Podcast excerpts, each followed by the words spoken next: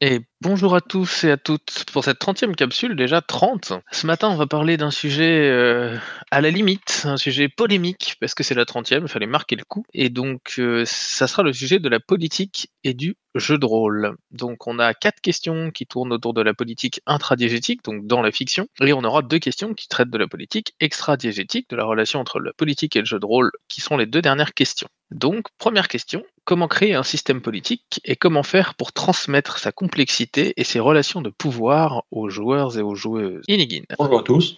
Euh, alors d'abord, en général, le système politique en jeu de rôle, il existe, il est préexistant, il fait partie de l'univers de jeu. Euh, donc ce qu'il faut créer, en réalité, c'est moins un système que sa traduction pratique, c'est-à-dire d'une part les PNJ qui l'incarnent, d'ailleurs les PJ qui l'incarnent, parce que des fois les PJ peuvent avoir des fonctions de pouvoir, des fonctions qu'on appelle des fonctions officielles. Et d'autre part, c'est de transcrire sa manifestation euh, dans le jeu. Euh, le fait, par exemple, qu'il y ait des restrictions légales qui s'appliquent à certains types de comportements, le fait que si les PJ ont certains types de comportements, ils vont avoir des problèmes. Euh, je pense très succinctement, par exemple, au fait que dans je ne sais plus quelle ville de Baldur's Gate 2, on n'a pas le droit de tuer les gens, on n'a pas le droit de lancer des combats pendant la, dans la ville, de sorte que il y a une contrainte très très forte à ce qu'on a le droit de faire dans la ville.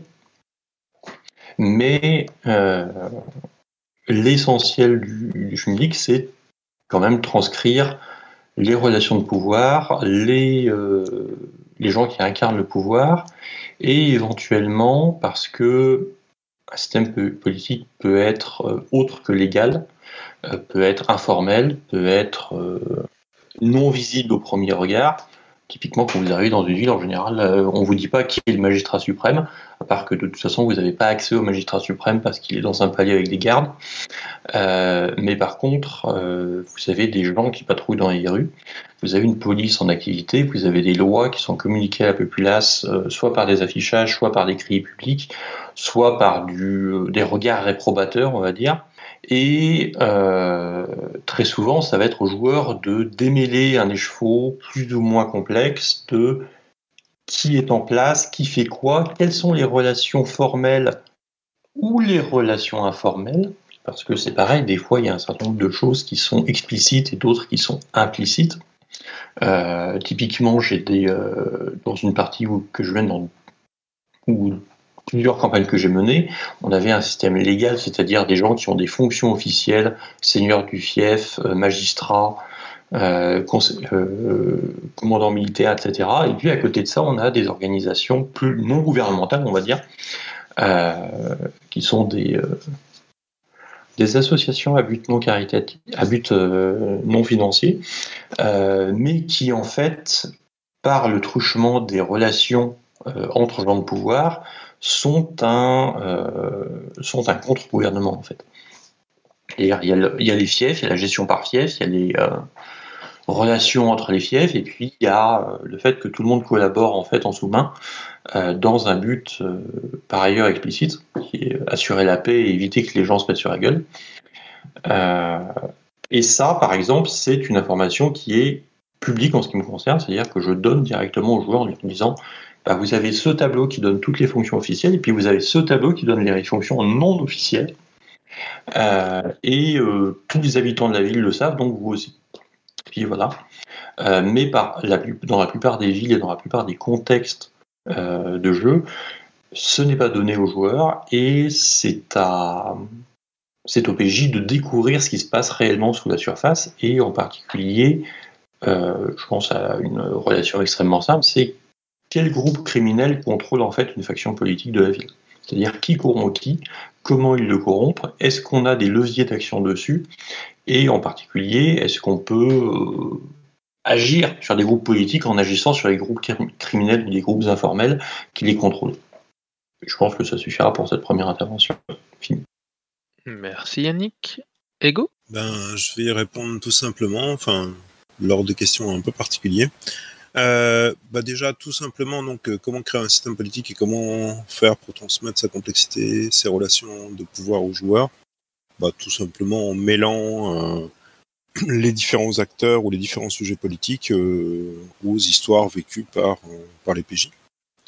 et, et en tournant autour de, autour de cela. Donc c'est comme ça en fait qu'au fur et à mesure les, les, joueuses et les joueurs vont voir les yeux sur les implications de des différents individus qui composent le monde et également euh, de leurs propres actes à eux par rapport à cela. Euh, voilà. Parce que quand il y a tout un ensemble d'actions que les joueurs vont faire euh, qui nous semblent apolitiques alors qu'elles le sont. Elles le sont clairement. On pourrait parler longuement de l'économie du donjon, par exemple. Mais on y reviendra sans doute plus loin, puisqu'on entrera dans les détails. Voilà pour moi pour l'instant. Vincent? De mon point de vue.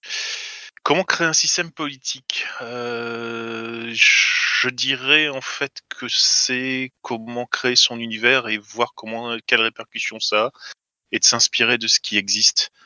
Euh, meilleur exemple que j'en vois, c'est euh, on prend un univers médiéval, on fout du fantastique dedans en disant que la magie existe. Et à partir de là, quelle est la répercussion du fait que la magie existe? Est-ce qu'on a des magiciens qui sont des simples conseillers parce que peu puissants, euh, qui, juste des, des, conseillers de seigneurs ou quoi que ce soit, ou est-ce qu'on en fait directement euh, un système euh, poétique euh, complet, une espèce de magiocratie parce que ce sont eux qui ont le pouvoir et qui dirigent tout? C'est grosso modo pour moi, on on prend un élément et puis après on bouge un curseur et on essaye de voir ce qui nous plaît le mieux dans ce qu'on veut en faire. L'autre chose, c'est aussi comment impliquer les joueurs dedans. Euh, je pense que le meilleur moyen de le faire, c'est de les surprendre. Euh, comme par exemple euh, le, le, classique joueur qui se fait dérober quelque chose sur un marché et qui, comme tout bon joueur, va commencer à arrêter et bastonner le voleur en essayant de récupérer ses trucs, jusqu'à s'apercevoir qu'en fait que c'est un voleur patenté, qui a une patente d'utilisation dans la ville, et de donc quand la milice arrive, euh, bah, en fait, c'est les joueurs qui se font sermonner, qui se font, euh, qui se prennent une amende parce qu'on ne tape pas sur un voleur patenté, bien évidemment. Donc, je, cette espèce de décalage qui fait que, ah oui, ça met un petit, une petite couleur, un petit truc sympathique et que ça explique aussi quelque chose euh, dans le comment fonctionne l'univers de jeu. Et enfin, dernier point, le, le fait aussi de, de mettre carrément le, le système politique au cœur du jeu meilleur exemple que j'en verrais, ça serait euh, la légende des cinq anneaux en fait, où euh, la plupart des joueurs démarrent au début comme assistants d'un magistrat d'émeraude et donc on explique comment fonctionne la justice, comment fonctionne la politique, que c'est pas foncièrement tel qu'on se l'imagine, euh, c'est pas parce que j'ai une preuve irréfutable que je vais réussir à faire quelque chose et que euh, c'est il faut euh, jongler et s'adapter par rapport à ça pour réussir à contourner euh, les règles et à obtenir ce qu'on veut. Quoi. Voilà, c'est tout pour moi. Merci Tlon. Erwick Salut tout le monde. Pour la première partie de la question, comment créer un système politique, moi l'impression que j'ai, je sais pas si c'est pareil pour vous, mais j'ai l'impression qu'on ne crée pas vraiment de système politique, mais on en reprend des existants. Quand on va jouer à Donjons et Dragons, ça va souvent être des, des monarchies, on va faire de la démocratie, on va faire du, capitalisme. Enfin, j'ai l'impression qu'on va se calquer sur des systèmes politiques existants qu'on va adapter, qu'on va copier-coller, qu'on va euh, intégrer dans nos, dans nos univers de jeu. Donc j'ai l'impression que, en tout cas, moi, c'est comme ça que je fonctionne. Plutôt que créer un système politique, j'en prends un existant qui va correspondre à mon univers de jeu, qui va correspondre à mon setting ou à mon envie d'intrigue pour la partie puis je vais le, calquer et l'adapter euh, à mon univers de jeu. Si jamais ça pour un que ce sera plutôt médiéval fantastique, je vais faire des adaptations, des changements euh, pour euh, l'adapter. Ensuite, pour le transmettre aux joueurs, je pense que le plus simple, c'est un organigramme ou un, un, relation map où on va pouvoir décrire les différentes relations. Et l'autre truc aussi intéressant, je reprends l'exemple excellent du voleur patenté, mais je pense que la meilleure manière pour transmettre comment ça fonctionne aux joueurs, c'est de les impliquer. C'est-à-dire de les, de les. Soit ils vont se faire avoir par le système judiciaire, soit ils vont être un. Soit ils, ont, ils sont eux-mêmes dans des positions de pouvoir, mais voilà, je pense que le, le meilleur moyen pour eux de, de, comprendre comment fonctionne un système politique, c'est d'en faire partie. Et c'est tout pour moi. Merci Erwick. Edrika? Oui, alors je suis plutôt d'accord avec ce qui vient d'être dit juste avant. Euh, par contre, euh, en termes de création du système, je trouve que ce qui fait en général défaut au MJ, c'est que la structure de la politique elle-même a été mal définie ou alors elle, est inexistante. Euh, parce que cette structure, avec, euh, comme certains l'ont mentionné, des règles de base qui doivent être connues ou pas euh, en fonction de, ce que veut faire le MJ avec ses joueurs, c'est pour moi vraiment ce qui va faire qu'il va être cohérent et qui va avoir un vrai intérêt et qui va desservir le, le jeu, l'intrigue, peu importe. Après, quant à la transmission, je dirais plutôt que c'est encore une fois, soit c'est quelque chose qui est dans l'univers de base, soit ça doit venir de l'impulsion du MJ qui euh, bah, va donner soit des éléments partiels de cette politique en fonction de ce que les joueurs euh, doivent connaître ou pas. Voilà, ça sera tout pour moi. Merci Enrica. Mas? Sur, je, vais être assez d'accord avec euh, ce qui a été dit par les deux derniers intervenants et intervenantes. Euh, c'est que euh, effectivement euh, créer un système politique en lui-même, bah, les, MJ ou, les joueurs vont, ou aller chercher des systèmes qui, existent déjà ou vont aller chercher dans les règles des systèmes qui ont été créés donc par les, les, personnes qui ont créé les jeux et qui sont souvent des systèmes politiques assez ouais, pour, pour pas que le joueur soit euh, et la joueuse soit euh, euh, comment dire perdu, ils, vont souvent se baser sur des choses qu'on a vues déjà historiquement quoi. Après, le, plus difficile pour moi, c'est quand même de, transmettre euh, et, de transmettre justement ces relations de pouvoir aux joueurs et de et de les mettre dans des positions où où ils ont soit accès au pouvoir, soit ils peuvent agir contre ou avec ce pouvoir. Et, et c'est là euh, où euh, ça va être euh, justement très intéressant. Et c'est là où est toute la subtilité du, du, ben, du maître du jeu ou du, du, ou de l'univers si on arrive à, à, à permettre aux joueuses euh, d'avoir vraiment une, une, interactivité avec avec ce côté politique et c'est souvent très très intéressant quand on veut justement sortir un peu du, euh, bah, du porte-monstre euh, trésor. Euh, je pense à la campagne super connue de Warhammer, voilà l'ennemi intérieur, où la partie politique sur les dernières volées était très très important.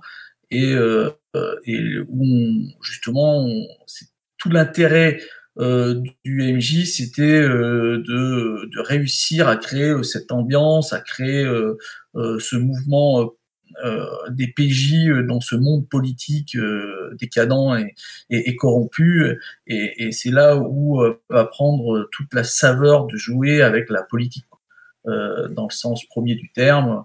là où, il y a des, donc des, des, politiques, des, rois, des seigneurs, ou même dans, nos dans nos systèmes plus modernes, et, c'est là, à mon avis, où, ça devient vraiment euh, très très intéressant. Merci Mas. Killer Clown? Moi, je voulais dire euh, dans un premier temps que j'avais un gros problème avec euh, beaucoup d'univers de Medfan qui proposent de jouer dans des systèmes politiques qui seraient complètement intéressants si on nous les expliquait un petit peu. Je m'explique moi-même. en l'occurrence, on a plein de jeux qui proposent des patchwork de types différents d'organisations sociales, etc. Et où on nous écrit en une ligne, ah bah oui, c'est une euh, théocratie, et on va pas nous expliquer comment ça va influer sur la vie des gens, comment ça va influer sur la vie des PJ, comment ça va influer sur les lois, etc., etc. Donc c'est très cool de savoir que ah oui ici c'est les assassins dans cette ville euh, qui euh, sont au pouvoir, mais alors comment je fais jouer ça? Et du coup, au final, on se retrouve à avoir euh, ben, des trucs qui vont être très médiévaux fantastiques, très féodaux, mais où on va pas pouvoir mettre en place, en tant que MJ, parce qu'on n'a pas les outils, ce genre de, choses qui pourraient être super intéressant à jouer si on nous donnait des informations là-dessus. Je m'étais tapé le trip, par exemple, euh, dans un des jeux que j'avais développé, de euh, faire une ville qui était dirigée par les capitaines des bateaux. Et donc, il fallait avoir un, bateau et il fallait payer une certaine somme d'argent pour avoir sa place euh, au conseil. Donc, c'était quelque part un, mélange entre une démocratie, puisque des gens pouvaient voter, et le fait que les gens qui étaient les plus riches, qui pouvaient euh, avoir accès donc à des fonctions qui leur permettaient de s'enrichir en plus au passage. Et euh, effectivement, j'avais poussé loin pour avoir justement une chance euh, de pouvoir le faire jouer, de, comprendre que c'était pas juste un petit truc comme ça en passant. Oui, bon, bah, c'est les capitaines qui dirigent, mais euh, ça n'a aucune importance. Et je trouve que ça manque dans beaucoup, beaucoup de jeux de rôle euh, d'avoir ce genre de description de et ça fait quoi comme différence, ce système politique? Ensuite, il y a derrière encore un autre problème, c'est qu'on va avoir souvent énormément de systèmes politiques en parallèle dans différents pays et, pas du tout considérer que ceux-ci sont en concurrence. Alors que c'est un des trucs qui est assez typique dans notre monde et euh, de par le passé, que euh, les systèmes politiques essayent en fait de faire en sorte que les autres disparaissent, ne voient que le leur comme le seul qui soit le bon système politique et qui voient les autres comme des dangers, comme euh, des risques de voir leur propre système politique disparaître. Et ça, c'est aussi quelque chose qui me fait toujours bizarre de voir deux pays l'un à côté de l'autre où euh, il y a une démocratie et de l'autre côté, euh, on va avoir euh, une grosse royauté bien des familles et que ça va jamais poser problème. C'est un problème pour moi de logique interne aux univers à ce niveau-là. Et je vais m'arrêter là. Merci Killer Clown. J'ai pas l'impression qu'il y ait quelqu'un qui veut réagir sur le sujet, donc on va pouvoir passer à la question numéro 2, que vous m'avez déjà introduite dans vos réponses, et c'est super. Quel système politique original vous a marqué au cours de vos expériences rôlistiques? Est-ce que c'est un élément qui est important pour vous dans un univers? Est-ce que vous avez un souvenir particulier? Et je passe la parole à Inigine. Oui, euh, la plupart des systèmes euh, politiques sont en fait des ressucés ou des reprises des systèmes qui ont existé euh, à l'époque correspondant à ce qu'on au type de civilisation qu'on nous présente, c'est-à-dire que l'Antiquité c'est plutôt impérial centralisé, le Moyen Âge c'est plutôt féodal, etc. Et donc ce qui me marque surtout, c'est les systèmes qui sortent un peu du schéma et qui, même dans un contexte par exemple féodal, arrivent à proposer des, euh, des concepts plutôt synodiques ou des systèmes par, euh, par assemblée. Euh, je pense par exemple à ce qui est en vigueur euh, dans euh, le supplément Sunda Mitsumura pour de 5 anneaux, où un conseil dirige la ville, un conseil de princes marchands par ailleurs, c'est-à-dire que c'est globalement les Yazuki qui sont le plus enrichis dans leurs affaires qui sont nommés au conseil, c'est-à-dire les gens qui ont le plus de poids économique, et où, même s'il y a théoriquement un gouverneur pour faire comme dans le reste de l'Empire, euh, c'est le conseil qui prend des décisions. Il y a un organe de sécurité qui s'appelle la garde du conseil qui protège le conseil dans son ensemble et pas juste le gouverneur. Euh, et les décisions sont prises par le conseil et pas par le gouverneur, même si euh, formellement il y a le gouverneur qui signe un endroit. C'est-à-dire que ça donne non pas une personne qui a le pouvoir, mais six qui se partagent des bribes de pouvoir et qui se partagent des secteurs économiques, et donc ça fait six fois plus de jeux possibles pour interagir avec eux. Et donc le, les systèmes politiques intéressants, c'est les systèmes où les PJ peuvent avoir des interactions non négligeables. Euh, je pense euh, à un autre contexte pour L5A qui est Mamoru Kagetoshi, où par exemple le gouverneur Phoenix règne sur la ville, mais de façon extrêmement théorique. Euh, en réalité, tous les districts, les districts qui sont contrôlés par un clan majeur différent sont quasiment indépendants.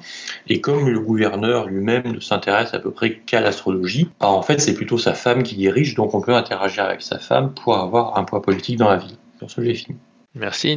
Clone Euh, oui, moi dans le, le cadre système politique vraiment euh, intéressant et hors norme que j'ai vu dans l'univers de jeu, c'est celui de Freepom RPG, euh, qui se passe dans euh, un univers euh, médiéval fantastique, avec une, petite particularité géographique où c'est très maritime parce que c'est une succession d'îles proches d'un continent. Et par contre, la chose la plus intéressante que j'en ai vue, c'est que les protagonistes principaux sont dans une espèce de système politique libertaire qui est quasiment une espèce fantasmée de mai 68. et libertaire à tous les niveaux, que ce soit social, culturel, économique, politique, etc. Et c'est grosso modo l'espèce de système politique au niveau univers de jeu, le, vraiment le plus intéressant parce que le plus surprenant, avec toutes les conséquences que ça, qui en découlent dans la partie ludique. Voilà, et c'est tout pour moi. Merci Tlon. Uz? Alors moi, dans les systèmes qui m'ont le plus marqué et que j'ai trouvé au final les plus originaux, euh, c'est, euh, en fait c'est des choses qu'on sous-exploite ou qu'on sous-estime un petit peu euh, quand on pense au système politique dans les les sociétés anciennes. C'est que on a une très faible importance de la ville. En fait, finalement, il y a des sièges de pouvoir qui sont directement sur les campagnes, sur des sur des communautés paysannes et qui passe pas du tout par un modèle urbain. Euh, ça, on a tendance à l'oublier, qu'on a tendance à vouloir mettre souvent des, dirigeants de la ville, de, penser un petit peu, comme on est dans une société urbanisée, un truc un, minimum centralisé, ou bien où la ville est centrale. J'ai trouvé finalement euh, ce que j'ai trouvé comme système politique original, j'ai trouvé euh, d'ailleurs en passant pas mal par des par des jeux vidéo où je me suis rendu compte de euh, l'importance dans les sociétés anciennes de structures de pouvoir plus ou moins autonomes au niveau local. Euh, et en fait, j'ai l'impression d'avoir compris beaucoup plus ce que ça pouvait être une petite une petite baronnie en jouant euh, à des jeux comme euh, euh, merde, ça y est, j'ai oublié le nom. Un, jeu de gestion médiévale, le, plus connu, je, je retrouverai le nom. Euh, pour mon univers fétiche, qui est l'univers de Gloranta, euh, je suis passé, euh, c'est en passant par le jeu King of the, Dragon Pass, où là, tu rentres vraiment dans la gestion d'un clan qui fait à peine 100, 200, euh, enfin, ou, voilà, et tout, 300 adultes, et qui est géré par un petit cercle du clan d'une dizaine de personnes. En fait, euh, en rentrant dans ces, sy- dans ces systèmes de gestion à petite échelle, euh, j'ai trouvé finalement quelque chose de très exotique par rapport à notre habitude de concevoir la politique. Et euh, ça, c'est quelque chose qui m'intéresse pas mal et que j'espère pouvoir mettre un petit peu dans mes jeux. Quoi. Voilà, j'ai fini. Merci Uz. Killer Clown? Moi, c'est plus les jeux de science-fiction qui ont euh, qui m'ont marqué euh, au niveau de leur euh, organisation politique. En particulier, euh, Mutant Chronicles, qui m'a beaucoup beaucoup euh, marqué, puisque euh, dans Mutant Chronicles, il y a des corporations, mais elles sont très puissantes, la confrérie, mais on parle jamais d'État. Et en fait, on se rend compte, parce que c'est jamais décrit nulle part, que les gens qui font pas partie des corporations, ils sont pas dans un État et ils sont dans une merde absolue. Et quelque part, même si c'est pas décrit, même si c'est pas noir sur blanc, le côté cyberpunk de l'État disparaît, donc l'État des providences disparaît, m'a fait, dans mes opinions politiques, euh, me rendre compte à quel point j'avais une importance pour l'État, et euh, en particulier l'État-providence. L'autre jeu de rôle qui m'a beaucoup marqué au niveau euh, politique ou des systèmes politiques qu'il présentait, c'est Transhuman Space, donc un truc très GURPS, enfin qui est basé sur GURPS. Transhuman Space est basé sur les écrits futuristes de pas mal de gens au début des années 2000 et donc se veut réaliste. Et un truc qui m'avait énormément euh, intéressé, c'était une société qui refusait euh, les droits d'auteur, où euh, les droits d'auteur étaient gérés complètement par l'État. Et donc, quand euh, quelque chose était développé, que ce soit une technologie ou quoi que ce soit, eh bien, il y avait euh, quelque chose qui était reversé euh, au créateur, mais euh, ça appartenait à tout le monde. Et donc, ensuite, n'importe qui pouvait refaire un médicament, pouvait recréer une voiture à partir des plans, puisqu'il en avait le droit, puisque euh, tous les droits, euh, tout était libre de droit. Et j'avais trouvé que c'était super intéressant. C'est d'ailleurs pas la seule organisation euh, politique qui est euh, affichée, qui est montrée dans le, dans le jeu. Et euh, n'ayant pas lu euh, Eclipse Phase, euh, j'imagine que là aussi il y a des trucs très intéressants à lire dedans, mais il y a aussi dans Transhuman Space beaucoup beaucoup de choses très intéressantes à lire d'un point de vue organisation politique, qui en plus là sont vraiment décrites par le menu pour qu'on puisse les faire jouer, mais aussi pour qu'on puisse s'imaginer comment les gens vivent dans une telle société, et en plus de manière toujours très neutre la description, de façon à ce qu'on puisse se faire un avis dessus. Voilà, c'était ça pour moi. Merci Killer Clown. Edrika? Euh, alors, moi, je vais parler de Priax. Euh, je ne sais pas si certains connaissent ici. Euh, je, je vais juste parler du système euh, politique. Euh, en gros, c'est assez classique. hein. C'est euh, des maisons qui s'affrontent pour le pouvoir. Ce que j'avais euh, apprécié dans le jeu, c'est qu'il y avait deux niveaux. Et quand je parle de deux niveaux, c'est-à-dire qu'on pouvait à la façon d'un jeu de plateau, construire une stratégie sur laquelle on pouvait gouverner parce qu'on avait accès aux joueurs qui représentaient sa maison, mais aussi en fait on pouvait investir sur les descendances puisque on joue en fait le joueur plus ses descendances et du coup il y a une transmission du pouvoir qui pouvait se faire et en fonction des alliances et des différentes euh, bah, de comment le, votre, euh, votre ascendant jouait son rôle, ça avait une vraie euh, répercussion sur les héritiers. Et je trouvais ça assez, assez sympa parce qu'il y avait vraiment cette notion de stratégie à long terme qui était euh, plutôt intéressante. C'est tout pour moi. Merci Edrika. On va pouvoir passer à la question suivante. Est-ce que vous voyez une différence entre les relations politiques, les relations sociales et les relations diplomatiques dans les interactions entre les personnages joueurs et les PNJ Et si oui, si elle existe, comment retranscrire cette différence? Inigine?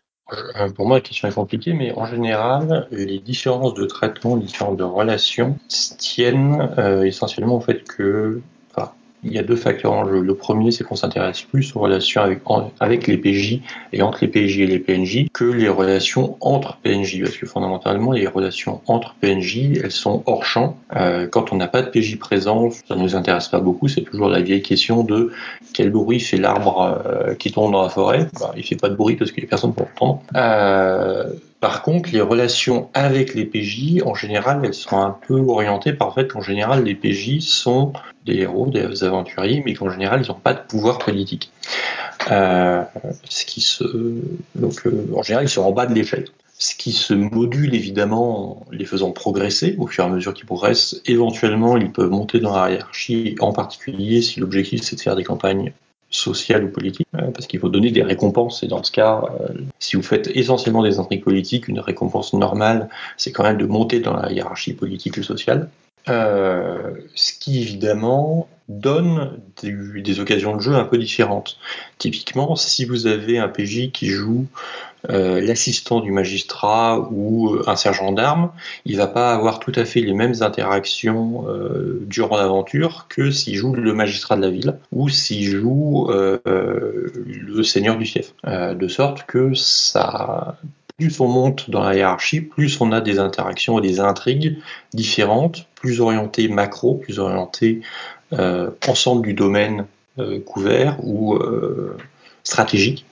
Euh, et donc ça change les, euh, le type d'interaction qu'on peut avoir. On peut aussi avoir des, euh, des systèmes et des jeux où les, où les hiérarchies sociales sont complexes, c'est-à-dire on peut avoir des gens qui sont tout en bas d'un point de vue fonctionnel. Je pense par exemple au Yojimbo, au garde du corps d'autres PJ, qui peuvent avoir des relations, des, des positions protocolaires assez importantes. Par exemple, parce que en fait, c'est des princesses impériales. Euh, j'ai le cas dans ma table du dimanche, c'est-à-dire que j'ai une PJ qui est Yojimbo d'une autre PJ qui est un qui a un profil plutôt politique et qui en vrai est une princesse sépoune, c'est-à-dire que euh, tout le monde, à peu près tout le monde euh, en jeu lui donne du sama, lui donne le suffixe de, de supériorité hiérarchique parce que elle fait partie de la famille impériale. Euh, et donc ça donne des, euh, relations un peu différentes euh, avec des, PNJ qui, tout en ayant des positions de pouvoir et en étant politiquement plus élevés que les PJ, se considèrent eux personnellement comme les inférieurs du personnage garde du corps qui est derrière la personne avec qui ils discutent. Et donc ils sont, d'un point de vue jeu intradigétique, ça donne une ambiance de respect, de courtoisie, etc. Et d'un point de vue jeu, c'est ça qui m'intéresse en tant que MJ, ça veut dire que j'ai non pas un PJ qui, euh, qui a des interactions sociales et l'autre qui fait tapisserie, mais deux PJ qui ont la légitimité pour avoir des interactions sociales et pour être dans la scène. Donc, euh, il y a un intérêt à pouvoir exploiter ça euh, en jeu et à donner du jeu aux joueurs. Merci Nigin Mass. Moi, je, je vais revenir sur cette question qui, qui me paraît compliquée dans le sens où, euh, effectivement, en jeu, euh, souvent euh, l'erreur euh, qui est faite, à mon avis, c'est que on va mettre ces relations tous dans le même plan. Je m'explique. Tous dans le même plan, c'est-à-dire que un, PNJ, un PJ qui va parler à, à, la lavandière, par exemple, va avoir à peu près autant de risques, je, je mets des guillemets entre risques, que s'il va parler au roi du coin. Euh, et euh, c'est là où je pense qu'il il- il faut faire euh, vraiment attention et pour, pour les joueuses, c'est que dans, dans, dans, dans ce, ce- ces différentes relations, ces différentes relations sociales qu'on va avoir, il faut vraiment mettre une grande différence quand on, est MJ ou MC euh, entre euh, entre euh, les, les différentes interactions. Quoi. Parce que je veux dire, une interaction sociale n'aura pas obligatoirement euh, les mêmes répercussions qu'une interaction politique avec avec le potentat du coin, quoi. Ou une, une action diplomatique n'aura pas les mêmes répercussions que justement le, le contraire, euh, le, bah, de- que cette relation politique. Quoi. Et, et, et c'est là où où je pense que euh, il est intéressant justement de niveler euh, les ces interactions et, euh, et, de faire comprendre aux joueuses que on, ils vont avoir certaines difficultés à discuter, par exemple avec le potentat, alors qu'ils n'en auront aucune avec certains PNJ qui ont moins d'importance socialement.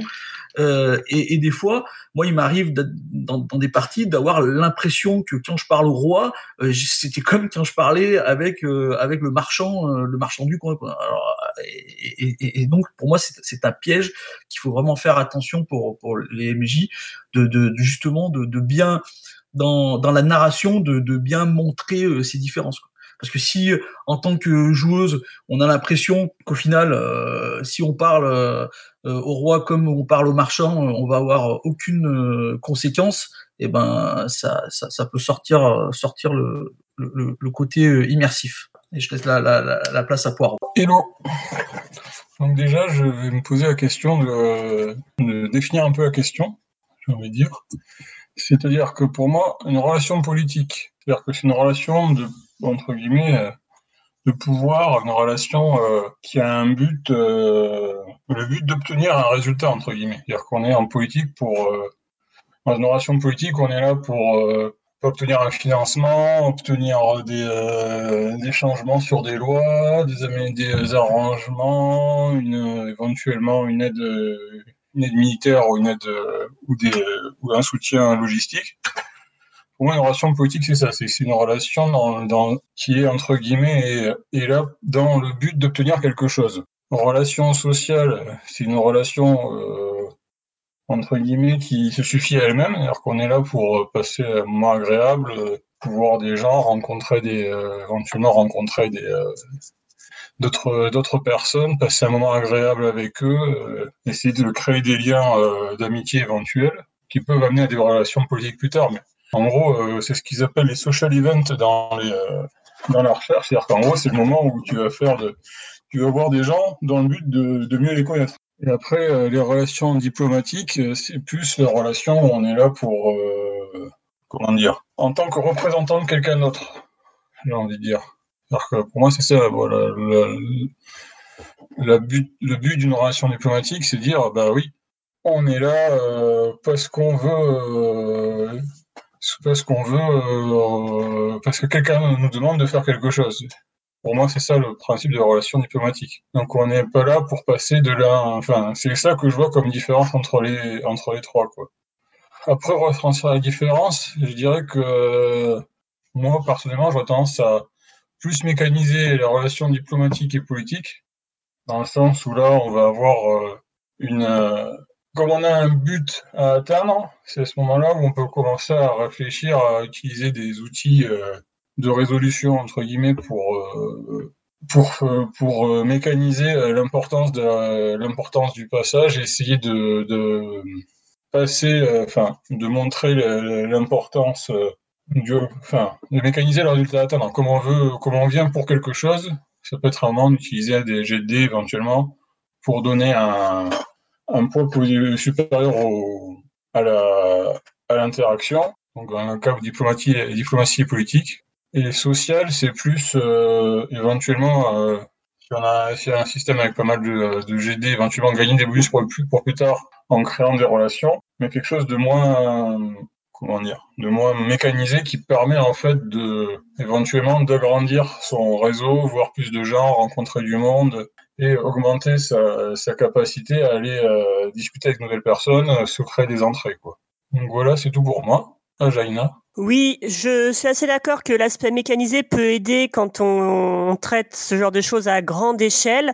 Après, je pense que pour l'implication des PJ, c'est bien de personnaliser un peu tout ça, que ce soit des relations politiques, diplomatiques, euh, quitte à, du coup à jouer à plus, petite échelle euh, cet aspect-là. Euh, pour moi, je trouve que c'est intéressant de montrer euh, en roleplay des, des PNJ qui, par exemple, n'apprécient pas le, le, personnage, mais qui vont respecter son autorité, avec une, une certaine différence entre la, la, relation de travail et la, la relation personnelle. Euh, ou, euh, ou si les, généralement les, les personnages joueurs, euh, souvent dans ce genre de jeu, vont avoir des supérieurs qui on les faire intervenir en montrant bien la, la différence entre leur rôle euh, d'autorité et leur rôle social, que ça soit euh, voilà s'il y a une, une, amitié, une inimitié, une certaine difficulté à mêler l'aspect euh, politique et l'aspect social justement.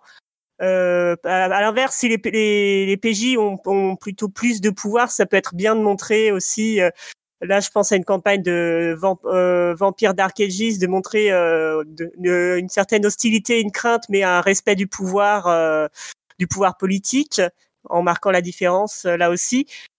Euh, pour l'aspect diplomatique, je suis assez d'accord qu'on représente quelqu'un et du coup, on peut pas trop euh, finalement montrer son désaccord avec le pouvoir représenté, ou si on veut rester en, en, poste, si on veut dire, ou alors il faut, faut être très subtil et rentrer dans du, du, jeu politique et la House of Cards, qui peut être aussi intéressant si c'est ce qui intéresse les joueurs d'ailleurs.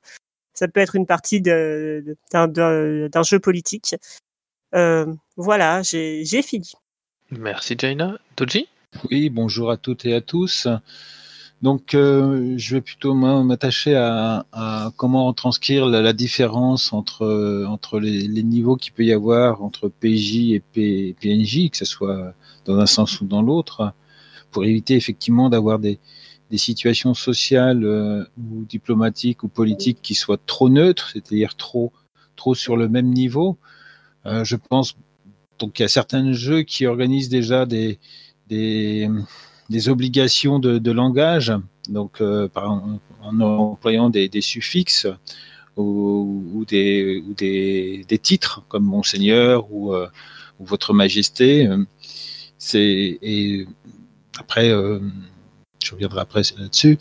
Euh, ça peut être aussi euh, des droits différents, c'est-à-dire que ben, la personne peut dire des choses, le, supérieur peut dire des choses, peut affirmer certaines choses qui sont vues comme la vérité ou comme euh, un état de fait, alors que l'inférieur social ne, peut pas forcément le faire, ne peut pas remettre en cause la parole du, supérieur social. Euh, voilà. Euh, ça peut être aussi, hein, ce qui est très, très utile en français, c'est l'utilisation du tutoiement et du vouvoiement. Dans un sens, on vous voit et dans l'autre sens, on tutoie. Euh, ce qui, ce qui met une certaine distance euh, sociale. Alors, je, reviens sur, sur une remarque qu'a faite Valérie euh, Ego sur le respect du protocole. Euh, c'est clair que ça peut, ça peut être inhibant aussi en jeu de, de jouer ces, ces relations, euh, dans le sens où on a, peut avoir peur d'utiliser un mauvais mot par, par non-connaissance du, du, jeu ou, ou de l'étiquette dans, dans, ce, dans, ce, dans ce jeu précis. Mais ça, c'est une question de convention ou d'accord à la table. Effectivement, si tout le monde maîtrise et qu'on est d'accord, ça ne pose pas de problème. Mais sinon, on peut jouer dans une, dans une optique moins, moins dure, moins, moins sanctionnée, euh, qui sanctionne moins, en, disant que l'important, c'est que c'est d'avoir le ton, d'être dans la logique et d'oublier un monseigneur ou d'oublier euh, une phrase peut, peut, peut passer dès lors qu'on est dans que le personnage s'exprime euh, avec déférence. Voilà, euh, je passe la parole. Merci Doji. Je crois que tu passes la parole à moi-même en fait, parce que je pense pas qu'il y ait d'autres intervenants. Donc on va passer à la question suivante, qui est euh, comment gérer en jeu le fait de donner un haut niveau de responsabilité politique aux joueurs? Est-ce que vous générez des choix aléatoires d'évolution de la population concernée, par exemple, ou autres techniques ludiques? Inigine. Le haut niveau de responsabilité politique se traduit en général par un certain nombre de choses. D'abord, des éléments protocolaires, évidemment, que Doji Satori a beaucoup développé, des avantages divers et variés, des privilèges, des possibilités euh, de se distinguer des autres. Je pense euh, à l'accès à des appartements prestigieux euh, ou à des lieux prestigieux, des logements de fonction par exemple un haut niveau de responsabilité, ça s'accompagne aussi parfois par, des, euh, par un contrôle militaire ou par euh, la disposition de garde d'une escorte armée. Euh, et puis, ça se traduit aussi par une action politique. En général, c'est là qu'est l'essentiel du jeu en jeu de rôle, c'est-à-dire qu'on peut faire effectivement des choix de développement, on peut avoir accès à la législation, au protocole, aux procédures législatives, euh, on peut avoir aussi la possibilité de faire un certain nombre de trucs euh, un peu moins avouables. Euh, je pense à des détournements et en particulier, ça peut être l'occasion de, soumettre à des intérêts personnels ou à des intérêts particuliers les, les moyens publics. Typiquement, on peut décider que c'est son fief, si on accède à des ressources militaires régionales, on peut décider de les affecter en priorité à son fief ou décider que ses amis vont avoir la possibilité de construire des casernes vont avoir des, euh, avantages de développement parce que euh, ils nous ont soutenus politiquement, donc on les récompense avec euh, du soutien économique. On voit en permanence, par exemple, dans des séries américaines politiques, des cas de sénateurs dont le vote est acheté par le fait de construire une usine d'armement dans leur État la traduction en jeu de ce type de, comportement et des, choix de développement qui, se, euh, qui vont avec, euh, c'est traduit par exemple dans Bushido par des règles de développement et des moyens de réaction, par exemple à des tables aléatoires d'événements climatiques. Ça peut être traduit aussi dans Trône de Fer. Trône de Fer le fait extrêmement bien en matière de gestion de maison par tout un tas de, euh, de jets et d'investissements, euh, par des points d'investissement, euh, dans des équipements de, développement économique, par exemple un four à pain, un fournil, des moulins, etc., un port qui permet de développer le commerce, etc. et en général, c'est motorisé directement par le jeu qui propose, si on joue essentiellement politique, on va avoir des mécanismes qui vont permettre de faire du jeu politique et de gérer les conséquences. Euh, encore une fois, le trône de fer est un excellent exemple euh, pour ça. Et j'ai fini. Alors, bah, genre, là, je me permets d'intervenir parce que je suis un peu en plein dedans, moi. En ce moment, là, je fais une grosse campagne de Dominion, donc euh, c'est à fond du haut niveau de responsabilité politique pour les joueurs.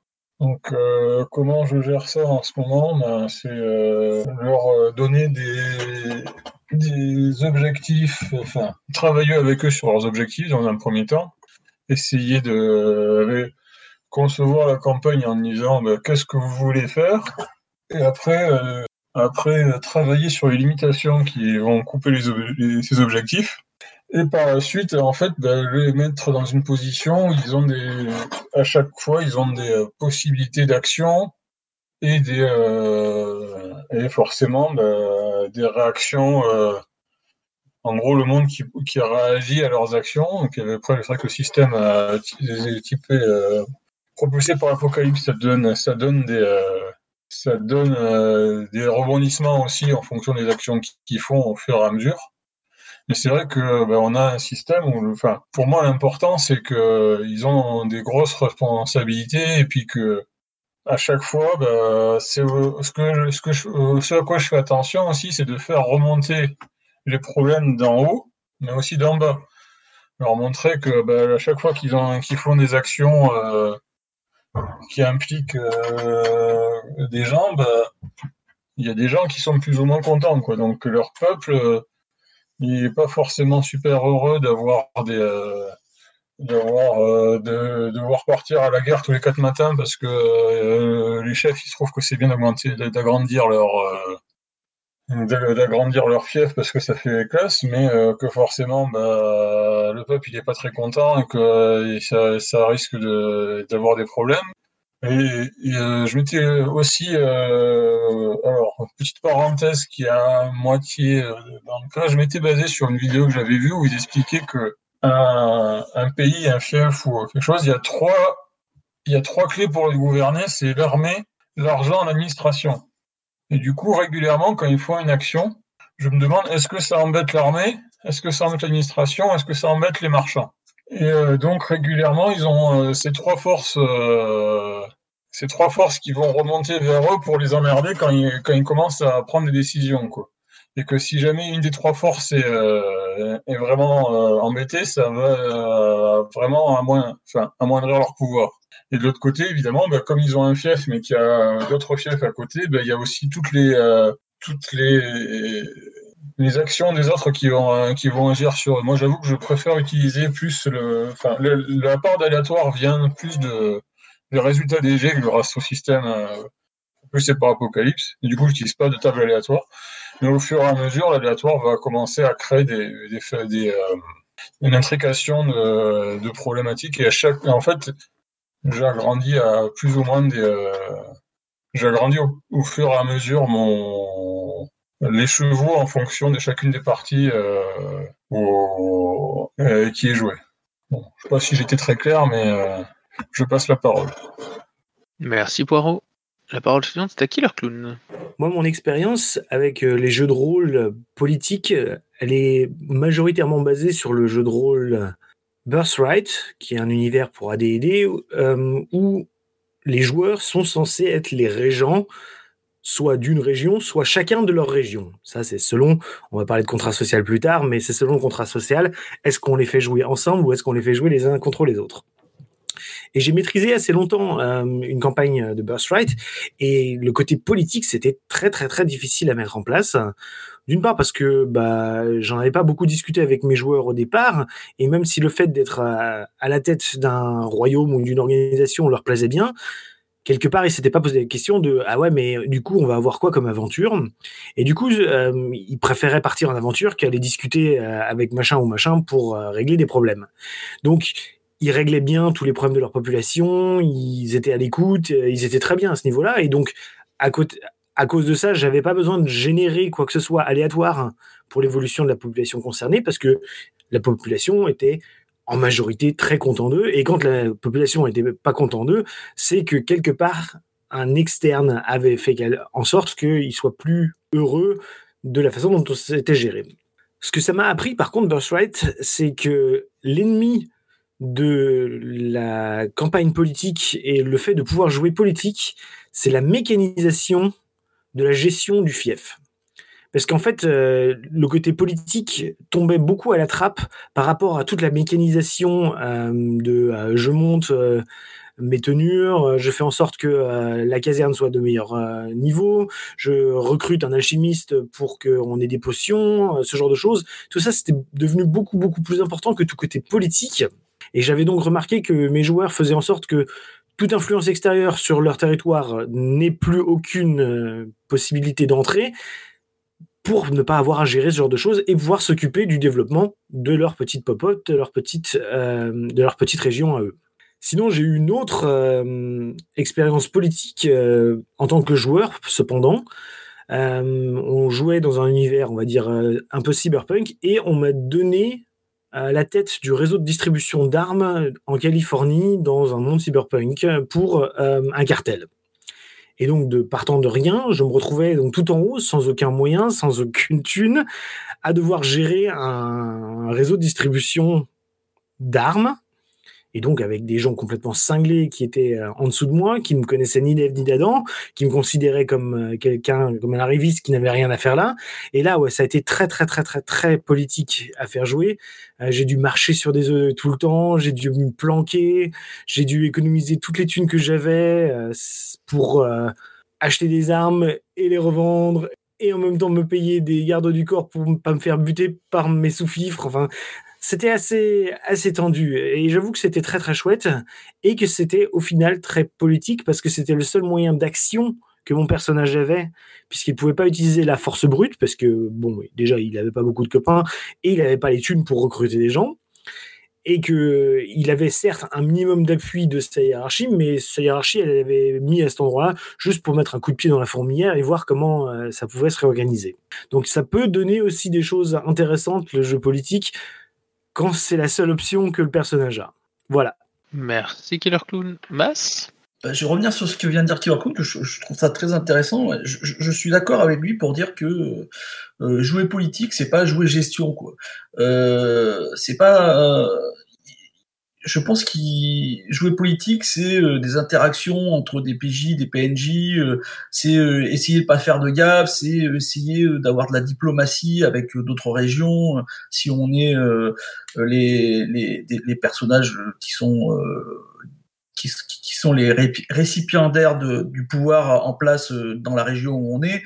Et quand on, on, commence à tourner gestion y a, y a Edrika qui, qui, nous parlait de Kingmaker dans, dans, dans, dans le chat, euh, où c'est de la pure gestion. Euh, moi, je trouve que d'un coup, ça devient beaucoup moins intéressant. Pour ma part, après, je peux comprendre qu'il y a des gens qui sont intéressés par la gestion, quoi. Mais euh, pour moi, ça ne devient pas du tout politique, quoi. C'est pas de la politique de dire, euh, tiens, on va construire une, bah, ça, ça l'est euh, un peu moins. On va construire une bibliothèque plutôt qu'on va construire une auberge. Quoi je veux dire, euh, c'est plus du, Sim City que euh, que du diplomatie.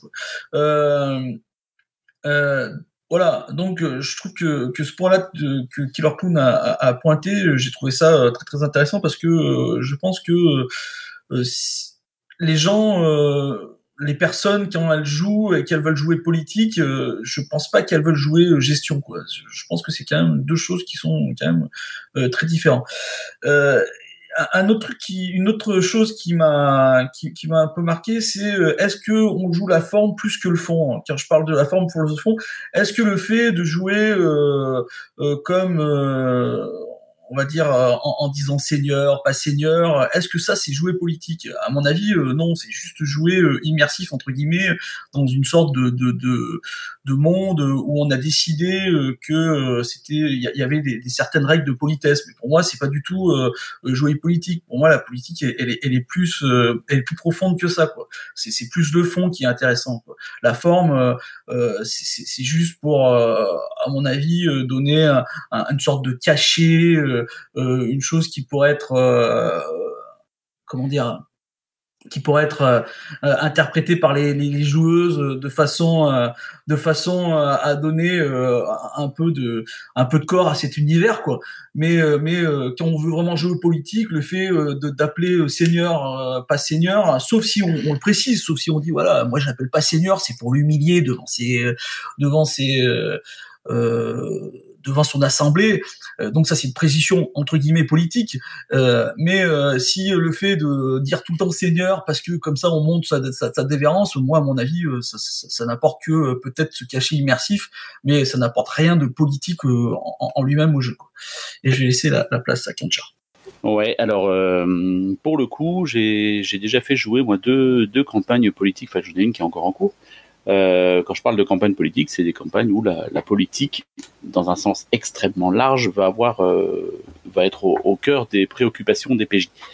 Euh, pour, l'illustration, il, y a un des exemples qui est le qui est dans une espèce de, de, de grande cité euh, calquée sur la romantique où les où les personnages euh, tournaient autour de, sénateurs, voire en devenaient un. Et euh, sur la deuxième campagne, c'est le, le, fameux Kingmaker qui est qui a été déjà évoqué euh, et qui euh, et qui du coup euh, implique la création d'un royaume dans une dans une contrée sauvage. le ce qui pour moi est assez important quand je quand je fais jouer de la politique, c'est l'idée qu'il faut être toujours un peu au four et au moulin.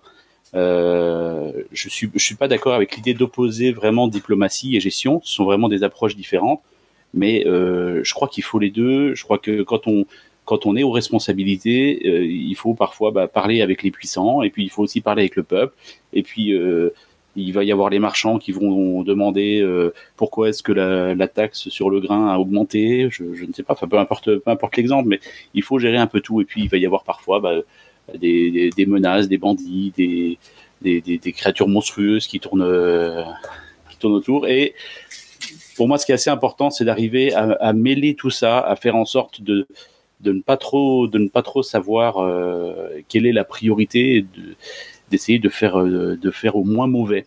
Et euh, par ailleurs il a été pas mal évoqué la question du protocole. Moi ce que j'ai remarqué protocole et des systèmes de gouvernement ce que j'ai pas mal remarqué c'est que chez les PJ il y a généralement une tendance en tout cas chez mes PJ il y a toujours une tendance à mettre en place des sociétés les plus les plus justes et égalitaires possibles euh, le côté proche du peuple, tout ça. Donc ça peut servir pour se faire élire, ça peut servir euh, comme moyen de comme moyen de gouvernement. Mais pour le coup, les questions de protocole, elles vont intervenir davantage avec les avec les autres dirigeants, avec les autres personnes avec qui il va falloir euh, avec qui va falloir interagir. Et dans le cas de, PJ qui cherche à, la jouer à la jouer démocratie, etc. Je trouve intéressant du coup d'être considérés comme un peu comme des imposteurs, un peu comme des arrivistes par les, par les collègues ou les concurrents. Voilà, un peu en vrac. Je laisse la main à Tlonukbar. Euh, ok, alors juste euh, une petite euh, anecdote pour montrer que euh, la, la, partie responsabilité politique à haut niveau, ça peut être très ludique et très intéressant d'un point de vue de, construction d'histoire c'est une anecdote qui se passe en GN en fait. Alors je vous parle d'un temps euh, que est moins de 20 ans, machin chose, parce que ça remonte au siècle passé.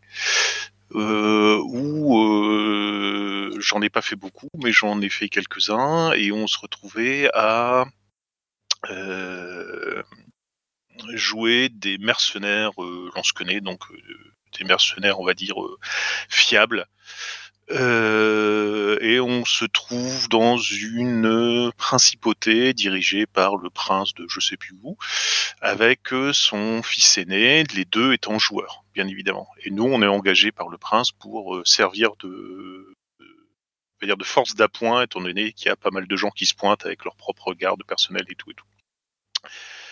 Euh, on va dire hors jeu, l'un des organisateurs a euh, son fils, euh, qui devait avoir 12-13 ans à l'époque. Et euh, bon, pour qu'il s'emmerde pas, forcément, euh, l'intègre au jeu et on, décide que c'est donc le fils cadet du prince et que, eh ben, on le prend sous notre aile pour lui apprendre l'art de l'épée, pour qu'il soit au moins bon dans ce qu'il va faire plus tard tout ça va très bien. Euh, voilà pas que en plein milieu du jeu, le prince se fait empoisonner et meurt. Et donc c'est censé être son fils aîné qui récupère la, charge. Sauf que le fils aîné, euh, coup de tonnerre, décide qu'il va rentrer dans les ordres, il abandonne tout et que il, il veut pas de diriger la principauté. Et donc d'un seul coup, on se retrouve avec le fils cadet qui devient forcément l'héritier, dont on ne sait pas quoi faire. Euh, bah parce que c'était pas prévu. Euh, c'est surtout qu'on a une cible sur notre tête parce que entre ceux qui veulent essayer de le liquider pour essayer de récupérer euh, via lien de sang euh, la principauté, entre les oncles et les tantes qui veulent absolument mettre la main dessus parce que bah, comme ça ils peuvent plus facilement devenir régents, surtout s'ils l'ont avec eux. Enfin bref, ça a généré des tonnes de choses, des tonnes d'histoires. Et c'était un élément poétique super important parce que toute la principauté euh, et l'avenir de la principauté en dépendait quoi. Et euh, ça peut très bien se retranscrire en jeu de rôle sans aucun problème. Et ça montre que quand on a ce genre de choses, quand d'un seul coup on a un poids politique qui tombe sur les épaules des joueurs, ça peut être vachement intéressant à, prendre en compte et ça peut générer des tonnes de trucs ludiques très très intéressants, aussi bien entre les relations de personnages qu'entre les choix que les joueurs vont être obligés de faire. Voilà, c'était mes deux sens. Merci Tlon. Tapis? Oui, euh, bonjour à toutes et à tous. Euh, donc, je vais essayer de pas être trop long. Euh, donc, j'écoutais d'une oreille euh, relativement discrète, je suis désolé. Je ne sais pas si on a pris le temps de définir la politique, mais je vais essayer, de faire ça vite fait. Donc ouais, on, parle de politique, mais ce- c'est quoi? Bah, en fait, donner une définition unanime, ce serait un peu compliqué. Je suis pas là pour faire, euh, pour balancer ma culture ou autre. Donc je vais prendre une définition et elle sera pas forcément bonne, mais c'est juste pour se, se baser sur quelque chose. Euh, moi, je vais, je vais, je vais prendre la définition euh, que j'ai appris au lycée, qui est l'organisation du vivre ensemble. Donc, présenter une société, montrer comment gérer des problèmes, bah, ça peut être pris de, de manière très politique. Et j'ai beaucoup aimé ce qu'a dit Mas il y a quelques, il y a quelques, euh, y a quelques interventions. Il disait que on peut avoir deux façons de faire de la politique. On peut avoir de, la politique esthétique. Donc, euh, on va, utiliser les codes euh, de, la politique, des magouilles ou ce genre de choses. hein. Donc, dans l'imaginaire de ce qu'est la politique, on peut même jouer des campagnes présidentielles, ce genre de choses. Donc, voilà. Et on peut aussi avoir de la politique beaucoup plus morale, beaucoup plus dans euh, les dilemmes, dans les choix importants. Euh, et ça peut être très intéressant euh, dans des euh, dans des euh, dans, dans des parties justement de poser des, des, euh, des choix politiques en fait. Qu'est-ce que vous préférez faire pour pour rés- résoudre vos problèmes? Quels sont vos choix en sachant ce que ça entraîne, etc. Et ça, c'est jouer vraiment politique dans le fond et pas forcément dans la forme. Je dis pas que les, deux sont, euh, sont, euh, sont mauvais, hein, c'est, euh, cha- chacun euh, prend son plaisir où il veut. Et euh, du coup, j'amènerais le fait aussi que euh, c'est pas grave de ne pas jouer, enfin de jouer des trucs qui sont pas en accord avec vous politiquement. Par exemple, moi, je joue, je- ça m'arrive de jouer des nobles. Et la noblesse au Moyen Âge, et dans la plupart des univers Medfun, c'est de naissance, et euh, du coup, euh, je joue un personnage, la plupart du temps, qui considère que les gens ne naissent pas égaux en, les- et euh, en titre, quoi. Et ce qui, moi, me pose problème politiquement, mais on, va dire que quand je vais tuer des gobelins, je me pose pas forcément la question de si le gobelin a, aussi des droits et ce genre de choses, parce qu'on est dans un, un univers fictif où justement on n'est pas, on ne politise pas la chose. Après, on pourrait politiser le, le- truc et se poser plein de questions sur le droit des gobelins. Mais euh, voilà, on, a le droit aussi de euh, juste, euh, d'avoir quelque chose d'assez euh, classique et assez simple sans, sans aller vraiment dedans. Et du coup, ouais, je vais développer sur l'aspect on joue quoi? Parce que là, on parlait de, de plein de choses, mais on peut soit jouer justement des personnages très importants, des fils de nobles, ce genre de choses, ou on peut aussi jouer euh, quelque chose de plus euh, commun à nous, dans une société euh, plus proche de la nôtre aussi. Et on peut jouer, par exemple, mettre en place des prolos, mettre en place justement de, de montrer des, des choses qu'on ne met pas. Euh, alors, je ne sais plus qui, euh, qui parlait de ça, je crois que c'est euh, Franck Lepage qui disait que dans l'imaginaire collectif, dans les livres, les films, les romans, etc., euh, il y avait euh, toute une part de la population qu'on ne voyait plus. Euh, Je pense que dans les jeux de rôle, c'est il y, y y a aussi beaucoup ça. C'est on, on parle assez peu de- des ouvriers, des, des paysans, etc. Dans les univers contemporains, j'entends, hein, parce que si c'est moyenâgeux, bon, c'est pas pareil. Mais voilà, donc on, peut aussi essayer de, varier les plaisirs. Il y a des jeux qui proposent ça, hein, de jouer des, gens plus dans le commun.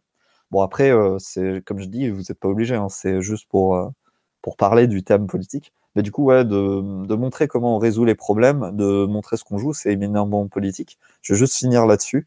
C'est, euh, je faisais un jeu là où on faisait un peu le monomythe avec des gens. Et euh, à la fin, entre guillemets, ils allaient tuer le méchant. Et je disais, ouais, mais vous allez, vous êtes des héros. Et tu avais quelqu'un qui m'avait dit euh, à ma table, mais est-ce qu'on est vraiment des héros si on veut euh, tuer le méchant? Parce que c'est pas très héroïque euh, de vouloir, euh, de vouloir la mort de quelqu'un, quoi. Et euh, ça m'avait posé pas mal de, questions et je trouvais ça euh, un peu politique justement de, de dire qu'est-ce que je mets en avant dans, euh, dans mes parties et ma notion de, de, héros. Voilà, voilà. Merci Tapis. Bon bah du coup, comme vous venez de le voir, Tapis a déjà commencé à apporter sa réponse à la question suivante. Donc on va quitter la, la partie la politique dans le jeu de rôle, manifestement, et on va passer dans la question de la politique dans, enfin extra-diégétique, on va dire. Et donc la question suivante, c'est, euh, on entend souvent qu'on peut se passer de politique dans le jeu de rôle. À votre avis, existe-t-il des jeux de rôle apolitiques ou totalement politiques? Et la première réponse est à Inigin. Mais est-ce que tout n'est pas politique, justement? Euh, Il me semble que tout ce qu'on fait a des conséquences ou un sous-texte politique. Alors par contre, intradiégétique, pas forcément extradiégétique. Je ne pense pas que le fait de jouer des nobles en jeu de rôle euh, fasse de soi un odieux royaliste réactionnaire. Bien au contraire. Euh, surtout vu la façon dont Tapi le joue. Euh, mais euh, par contre, ça dit des choses sur le monde dans lequel on joue. Et à partir du moment où on considère que la politique, c'est l'organisation de la vie des gens, euh, le fait de dire qu'on joue des murder robots qui pillent des sépultures euh, pour piller les trésors qui sont à l'intérieur, qui profanent des sépultures, euh, et que le jeu les encourage à le faire, ça veut dire qu'on vit en fait dans un... Enfin, on vit. On joue dans un monde où le pouvoir politique est faible et où il est incapable de maintenir l'ordre. Donc ça, ça transcrit en creux un certain type de société plus ou moins anarchique, euh, où en fait les pouvoirs publics, on s'en fiche un peu, de toute façon on va continuer à piller des trésors et à massacrer des animaux en voie de disparition. Euh, et euh, on n'assume pas le volet organisation générale de la population et, du pouvoir politique, on assume juste la partie qui nous intéresse. Mais ça n'empêche pas que ça a des conséquences, enfin que la liberté des PJ a des implications sur la façon dont le reste de l'univers se comporte. Euh, à l'inverse, on a des jeux qui assument complètement leur côté politique. Euh, je pense par exemple à l'excellent Dominion, euh, où on joue effectivement des chefs de famille nobles et où on va faire de la politique à haute dose. Ou euh, le, très excellent aussi Paddingtons, où on joue dans des familles nobles qui ont un fonctionnement complètement médiéval, même si on est dans l'espace, et où en réalité le- les, les petites mesquineries politiques peuvent avoir des conséquences euh, macro gigantesques, euh, puisqu'il y a quand même des questions d'invasion plus ou moins larvée par des races extraterrestres et des pouvoirs occultes qui font que le- l'Empire va probablement s'effondrer parce que les PJ font autre chose que s'occuper de d'être des héros, mais vont plutôt essayer de grappiller des, euh, des points en pillant des planètes des Gados. J'ai fini. Merci Inigin. Use Ouais, alors la question du jeu apolitique ou, euh, ou non, en fait, ça, ça dépend aussi beaucoup du regard que tu, euh, que tu peux avoir dessus. Euh, tu peux voir des certains jeux comme complètement, comme complètement apolitiques ou pas te poser la question. Ou au contraire vouloir d'une certaine façon les politiser quoi. Et euh, c'est vrai a, du coup il y a par exemple il y a des tonnes de questions euh, qui sont des questions politiques et qu'on se posait pas forcément quand on faisait du jeu de rôle euh, il y a 30 ou 40 ans du style donner des bonus ratios euh, euh, pas tirer les mêmes caractères pour un personnage masculin et féminin euh, euh, enfin, il y y y a plein de questions comme ça qui, euh, qui, qui étaient très peu. Là, les questions de l'inclusivité quand on écrit des règles. Enfin, il y a plein de questions qui étaient euh, très peu présentes et qui dans le dans le monde du jeu de rôle et qui sont devenues parce que la société a évolué et qui font qu'on change aussi euh, la façon dont on regarde les anciennes productions. Euh, quand on voit par exemple euh, toutes les histoires autour de Wizards of the Coast qui va qui va changer du qui va qui va changer des trucs dans Donjons et Dragons pour euh, pour pouvoir avoir l'idée que les orques sont pas forcément des d'a- d'affreuses brutes épaisses qu'il faut tuer. Euh, finalement, notre regard politique à, nous euh, est très important sur la façon dont on aborde le jeu de rôle. Après, les, ce qui est intéressant de voir aussi, c'est que finalement, les, les- présupposés de pas mal de jeux de rôle euh, impliquent. euh, si, on va jusqu'au bout de la logique de certains présupposés, on peut se retrouver à avoir des conséquences politiques qui sont super éloignées de nos opinions politiques euh, dans le monde réel. Euh, par exemple, si on vit dans une société euh, absolument euh, décadente où il y a des créatures maléfiques euh, qui, en- qui encouragent la décadence, et il faut absolument que quelqu'un remette de l'ordre là-dedans, ça peut être sympa à jouer au, au niveau ludique. Mais euh, si on traduit cette proposition ludique euh, en, en termes politiques, c'est une, proposition euh, dans les, enfin, on est, on est dans la même logique que les trucs conspiratistes ou les trucs d'extrême droite. Alors ça veut pas dire que jouer à un jeu de ce type-là fait forcément de nous des fachos, mais euh, voilà. C'est toujours intéressant de voir comment notre regard à nous euh, va nous permettre de comprendre ou pas euh, c- certains pans du jeu auquel on joue. Je sais pas si j'étais très clair, mais je passe la parole au prochain. Merci, Uz. Narcy? Bonjour, euh, donc j'interviens un peu tardivement. Euh, alors moi, j'ai tendance à considérer que en fait, euh, comme certaines personnes euh, le disaient à une époque, euh, tout est politique. Euh, je repartirai sur la définition de, de Tapis euh, en la l'augmentant un peu. En fait, pour pour moi, la, enfin, en différenciant un peu, pour moi, la politique, c'est en fait à partir du moment donné où tu t'impliques dans un groupe social et où tu t'impliques dans, la cité, en fait. Voilà. Euh, donc en fait, euh, moi, j'ai surtout joué à des jeux où, en fait qui impliquaient de la politique. Euh, Il y en a plein. hein. Enfin, c'est des jeux qui sont connus. Donc vous citez plutôt des jeux que, moi je ne connais pas. Mais enfin, L5A, Vampire, Prophétie, Ambre, c'est des jeux qui sont euh, très politiques, éminemment même. euh, qui ont été prévus pour. Euh, je considère aussi que tu as beaucoup de jeux où en fait tu abordes très souvent des euh, des régimes qui sont qui sont plutôt autoritaires, tu as beaucoup de dictatures.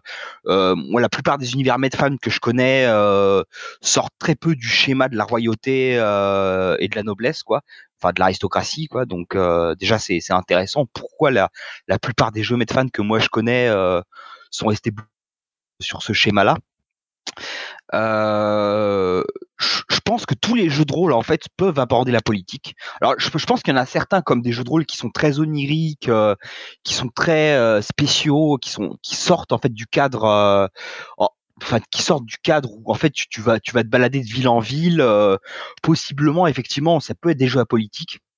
Je, je, je suis même pas sûr que ce soit vraiment le cas, mais euh, euh, je suis pas sûr que par exemple Prosopopée euh, soit un jeu euh, politique, par exemple. Après, j'ai jamais joué à Prosopopée, donc je suis sûr qu'il y a moyen de faire de la politique à Prosopopée. Après, moi, je, je pense qu'en fait, c'est plus des des je pense qu'en fait, c'est plus des scénarios qui peuvent être apolitiques ou des euh, ou des scénarios qui peuvent beaucoup s'axer sur la politique. Je pense qu'avec tous les jeux de rôle, en fait, tu peux aborder la politique, en fait. Donc, bah, j'ai fini. Merci, Narcy. Doji?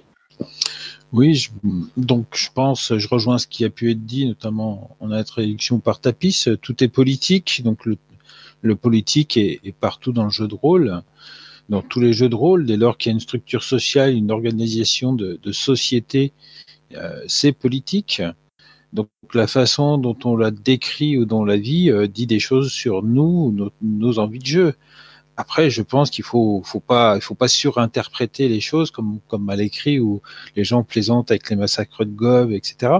ou la conquête de l'Ouest. Hum, Je pense que euh, il faut, faut séparer un peu les choses d'un côté ludique où on joue, on, peut, jouer à des jeux vidéo qui aussi euh, ont été accusés euh, à ou à raison d'être politiques ou de, magnifier une violence, enfin une certaine forme de société. Euh, je pense qu'on peut jouer du jeu de rôle aussi avec un second degré, je pense, et que on ne prend pas pour argent comptant tout ce qu'on joue. Donc on peut jouer à Cthulhu sans forcément euh, être soi-même euh, quelqu'un de raciste et de sexiste, et avoir un personnage qui est dans sa société. Alors, me faites pas dire euh, c'est cool de jouer du sexisme ou du racisme. Non, on peut on peut l'avoir en toile de fond sans que nos personnages euh, soient forcément euh, dans, dans la reproduction de ce système, parce que c'est pas forcément ce qui est intéressant à jouer non plus. Quoi. Ça peut être intéressant, mais ça peut rester la toile de fond du jeu. Euh, voilà.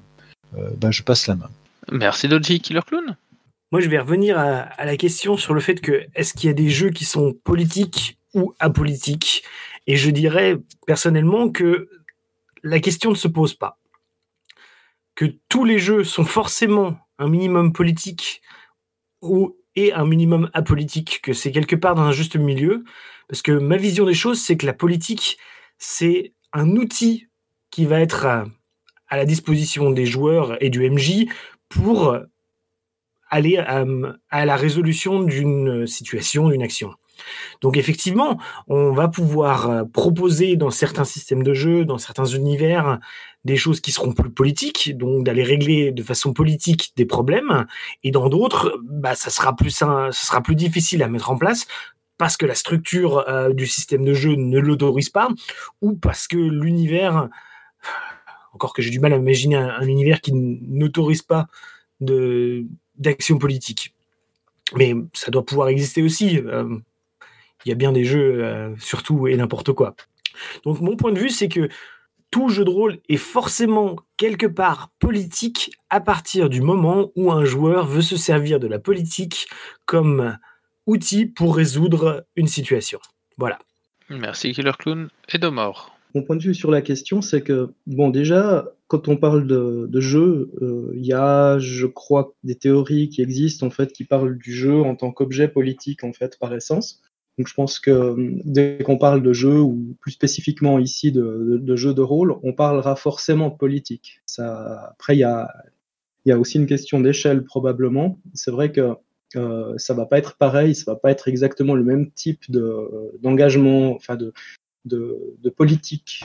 Euh, si on a en fait un jeu qui se focalise complètement sur une équipe de personnages, ou si on est en fait en tant que personnage impliqué dans des machinations euh, plus globales, euh, ou, encore en fait on est la machination plus globale dans le cas de, de Ambre, Nobilis ou encore euh, je sais pas Règne. Dans, des, jeux comme ça, en fait, je pense pas qu'on puisse faire de jeux de rôle 100% apolitiques.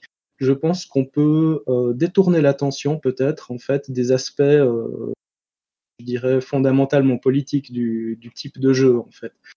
Mais euh, est-ce qu'on peut dire qu'un jeu, qu'un jeu de rôle est apolitique vraiment de bout en bout? Je pense pas. Non, ça, ça, ça me paraît pas, ça me paraît pas joué. En fait, j'ai pas l'impression qu'on qu'on qu puisse, parce que finalement, le jeu de rôle, ça nécessite quand même que les joueurs autour de la table se mettent d'accord entre eux et quelque part, c'est de la politique, non? Enfin voilà, je passe au suivant. Merci, Domor en masse. Euh, je, je, savais pas que j'ai appris un truc. Merci de mort. Je savais pas que le jeu c'était un outil politique euh, euh, obligatoirement. Euh, je moi je, je, vois deux choses qui ont été dites là que, que moi je pense qu'il faut différencier en fait. Il y a le politique dans le jeu. Donc ce qu'on a parlé au début de, cette capsule, donc dans le jeu, comment on gère la politique, patati patata, euh, voilà. Et tu as le politique hors jeu. Comme euh, ce qu'a fait, euh, ce qu'a dit Use par rapport aux façons de qu'on voyait la société il y a il y a 20 20 30 ans et comme on la voit maintenant. Et euh, je pense que c'est deux choses totalement différentes. Car comme l'a souligné Use, on peut très bien être quelqu'un avec certaines valeurs et jouer dans le jeu d'autres valeurs qui n'ont strictement rien à voir avec sa, ses propres valeurs. Donc je, je vois, pour moi, y a, y a, c'est vraiment deux choses totalement différentes. Je veux dire, tout ce qui est hors jeu, euh, donc euh, cette histoire de, de comment on va euh, on, va voir euh, la représentation, comment on va voir les, les, choses qui sont qui sont mises dans dans, dans, ces jeux, euh, ça c'est hors jeu et c'est politique ouais. Effectivement, on peut on peut dire euh, on peut dire pourquoi pourquoi jouer toujours pourquoi les, gobelins c'est toujours les méchants, euh, pourquoi euh, on est obligé de jouer comme ça, quelles sont les représentations, qu'est-ce que veulent les auteurs quand ils nous proposent ça, euh, est-ce que c'est une vision politique, est-ce que c'est pas une vision politique, ou voilà. Donc ça c'est hors jeu. Après dans le jeu, pour moi c'est plus comme une œuvre entre guillemets. On est là, on va jouer une œuvre et c'est pour ça qu'on peut. moi ça ne me dérange pas par exemple de jouer un, raciste dans un monde raciste. Euh, parce que là, on, rentre dans une œuvre et ça va être euh, une autre vision. Je veux dire, c'est pas parce qu'un acteur joue euh, Hitler que euh, il pense que Hitler c'est quelqu'un de bien, quoi, dans, dans, un film sur Hitler. Donc, dans, dans ces cas-là, on devient entre guillemets comme des acteurs et on va essayer d'émuler, on va essayer de, de, raconter une histoire qui semble cohérente et qui semble propre à l'univers qu'on essaye d'émuler. Et et ouais, je suis désolé pour Hitler, je n'aurais pas dû utiliser ce terme, j'aurais dû utiliser quelqu'un d'autre, mais bon. Euh, et, et, donc c'est euh, c'est pour ça que euh, c'est pour ça que je pense que c'est vraiment deux choses différentes la vision politique euh, hors jeu et la vision politique dans le jeu. Et, ça me paraît vraiment important de différencier les deux. Voilà, je vais laisser la place à Tapi Virginie, je crois. Non, à Virgile, pardon, à. Oui, euh, moi je voulais faire peut-être un petit pas de côté par rapport à la question. Euh, je trouve que le média jeu de rôle, il est un petit peu timide vis-à-vis de, la politique. Il ose pas trop euh, s'en emparer. On l'a dit, c'est souvent des, des, des ressucés un peu de, de, de système politique. Et alors qu'il existe en littérature une, tradition de, de science-fiction sociale qui s'amuse à explorer aussi bah, d'autres d'autres façons de gouverner, d'autres façons d'organiser une, société. Euh, je pense par exemple à, Ursula Le Guin ou à, à Vance, enfin voilà, qui, qui s'inscrivent un peu dans cette tradition-là. Et je trouve qu'en jeu de rôle, on n'ose pas trop encore euh, aller, euh, aller vers ça, aller vers, euh, vers des essayer peut-être euh, en jeu de, proposer des dispositifs un peu alternatifs, de, des, choses un peu différentes, innovantes, qui, changent complètement de, ce qu'on peut connaître. Voilà, je trouve que c'est un petit peu dommage, c'est un petit peu, c'est peut-être un, champ à, explorer au, au, niveau des jeux de rôle. Et je passe la parole à Tapis Virginie. Bah, du coup, je suis d'accord avec les deux derniers intervenants. Hein. Je, vais, reprendre un peu ce qui a été dit. Euh, déjà, alors, je, suis d'accord avec Mas sur le fait que, en fait, ce que l'on joue ne va pas forcément décrire si c'est politique ou pas. En fait, ça va, ça va c'est plutôt en fait euh, le, fond que, que, la forme. Euh, comme dit précédemment. Et euh, moi, je, vais m'attarder un peu sur la fabrication de jeux et euh, le rapport avec la politique. Euh, donc, comme disait euh, Edomor, se réunir autour de la table et en fait que le jeu dise comment gérer des, les rapports entre humains autour de la table, c'est politique selon moi. Euh, par exemple, il y a des jeux qui disent très clairement que le bien-être des gens autour de la table est plus important que euh, la qualité de la partie ou ce genre de choses, ou euh, des jeux justement qui s'en fichent un peu euh, de, de, de, ça. Et euh, pour moi, c'est justement un sujet intéressant et qui est politique justement sur euh, est-ce qu'on veut une société du care, est-ce qu'on fait attention à tout le monde, machin, ce genre de choses. Enfin bref. Et euh, donc, euh, moi, je, vais aborder trois sujets. Hein. Là, le deuxième sujet, du coup, euh, j'ai parlé de carte X, maintenant on va parler illustration. le fait, en fait, de représenter une société avec des illustrations ou avec du texte ou autre, ça montre aussi une vision de la société, comme dit précédemment. Ce qui fait que où il y a des jeux où il y a que des mecs blancs dans, dans les illustrations, on peut se demander si le mec, enfin la, personne qui a fait ça est resté euh, dans, dans, une grotte ou dans une vieille assaut de jeu de rôle euh, depuis des années, quoi. Euh, et justement, il y a, y a, des jeux qui mettent, enfin, qui des fois se mettent ça en avant, des fois non, juste en mettant de la représentativité, des gens, voilà, de, de, couleurs de peau différentes, d'orientations différentes, tout un tas de choses. Et euh, moi, je trouve ça plutôt bien personnellement, et je trouve ça politique, il y a, un aspect marketing derrière aussi parce que ça va ouvrir euh, le, le, truc à plus de gens, tu vois, plus de gens peuvent se sentir concernés. Mais euh, pour moi, il y a quand même une part politique dans ce que l'on veut montrer. Et justement, pour enchaîner ces derniers sujets, c'est le, en fait, le jeu de rôle, c'est un média d'expression. Et on peut, euh, du coup, euh, un média d'expression, ça peut être très politique de ce que tu proposes euh, dedans, quoi. Qu'est-ce que tu exprimes à travers le, jeu. Et il y a des jeux, par exemple, enfin, il y a toute une, grosse part de jeux qui se rattachent à une, certaine, à une certaine forme de culture queer, par exemple Dream Askew et d'autres, qui sont justement des, des moyens d'expression pour, euh, pour, euh, pour, pour, voir justement cette culture, faire partager, montrer de la diversité ou des problématiques, etc. Et euh, ça, selon moi aussi, c'est politique. Et euh, personnellement, c'est quelque chose que je respecte beaucoup. Voilà. Merci Tapis. Shuba. Bonjour. Euh, alors, la question du euh, est-ce que euh, on met forcément de la politique dans le jeu de rôle? Euh, Je serais tenté de dire euh, un peu oui comme masse euh, auparavant, mais euh, je suis censé, enfin, je suis tenté de dire aussi que le jeu de rôle c'est un jeu dans lequel on apporte ce qu'on veut. Et euh, on a eu, enfin, c'est une discussion qui revient très régulièrement la politique dans le jeu de rôle. Le jeu de rôle est-il politique? Tel jeu de rôle a-t-il un message politique ou un sous-entendu politique? Mais ce que j'ai remarqué dans toutes ces discussions et euh, ce, que, ce dont j'ai l'impression, c'est que beaucoup de la politique qu'on trouve dans un certain nombre de jeux de rôle vient des lecteurs eux-mêmes en fait. C'est-à-dire que même si l'auteur ne met pas de politique, même si l'auteur n'a pas de vision politique ou n'a pas d'idée, genre euh, je vais faire ce jeu de rôle comme ça, je vais poser cette grande question et faire réfléchir les gens sur telle question, ou représenter euh, ou permettre une représentation de telle culture, de tel groupe de population, il y a des lecteurs qui vont se sentir obligés de projeter leur vision, de projeter leur interprétation et de décider que ce jeu est politique de gré ou de force, quelle que soit l'intention de l'auteur. Et euh, c'est quelque chose qui du coup, moi, me pose question parce que il y a un certain nombre de fois où l'intention réelle de l'auteur ne vaut rien, enfin, ne vaut pas grand-chose dans la discussion par rapport à l'interprétation qu'en font les gens, les projections que font les gens sur ce jeu, et qui du coup euh, font que euh, un jeu est considéré, on va dire par exemple comme Warhammer 40 000, où quand on discute avec certains, c'est un jeu pro-nazi, euh, honteux, inacceptable et tout ça. Alors que si on regarde le, le jeu et comment il est écrit, en fait c'est un peu comme Starship Troopers, un truc qui pousse à l'absurde, justement en plus pour dénoncer et plus pour de, pour créer une distanciation et une dissociation entre ce qu'on joue et ce qui se passe en fait. Et euh, du coup, il y a vraiment, je pense, cette question du euh, qu'est-ce que les lecteurs, qu'est-ce que les joueurs, qu'est-ce que les gens qui commentent ce jeu projettent dedans et qu'est-ce qui est réellement dedans euh, à l'écriture et dans l'esprit de l'auteur.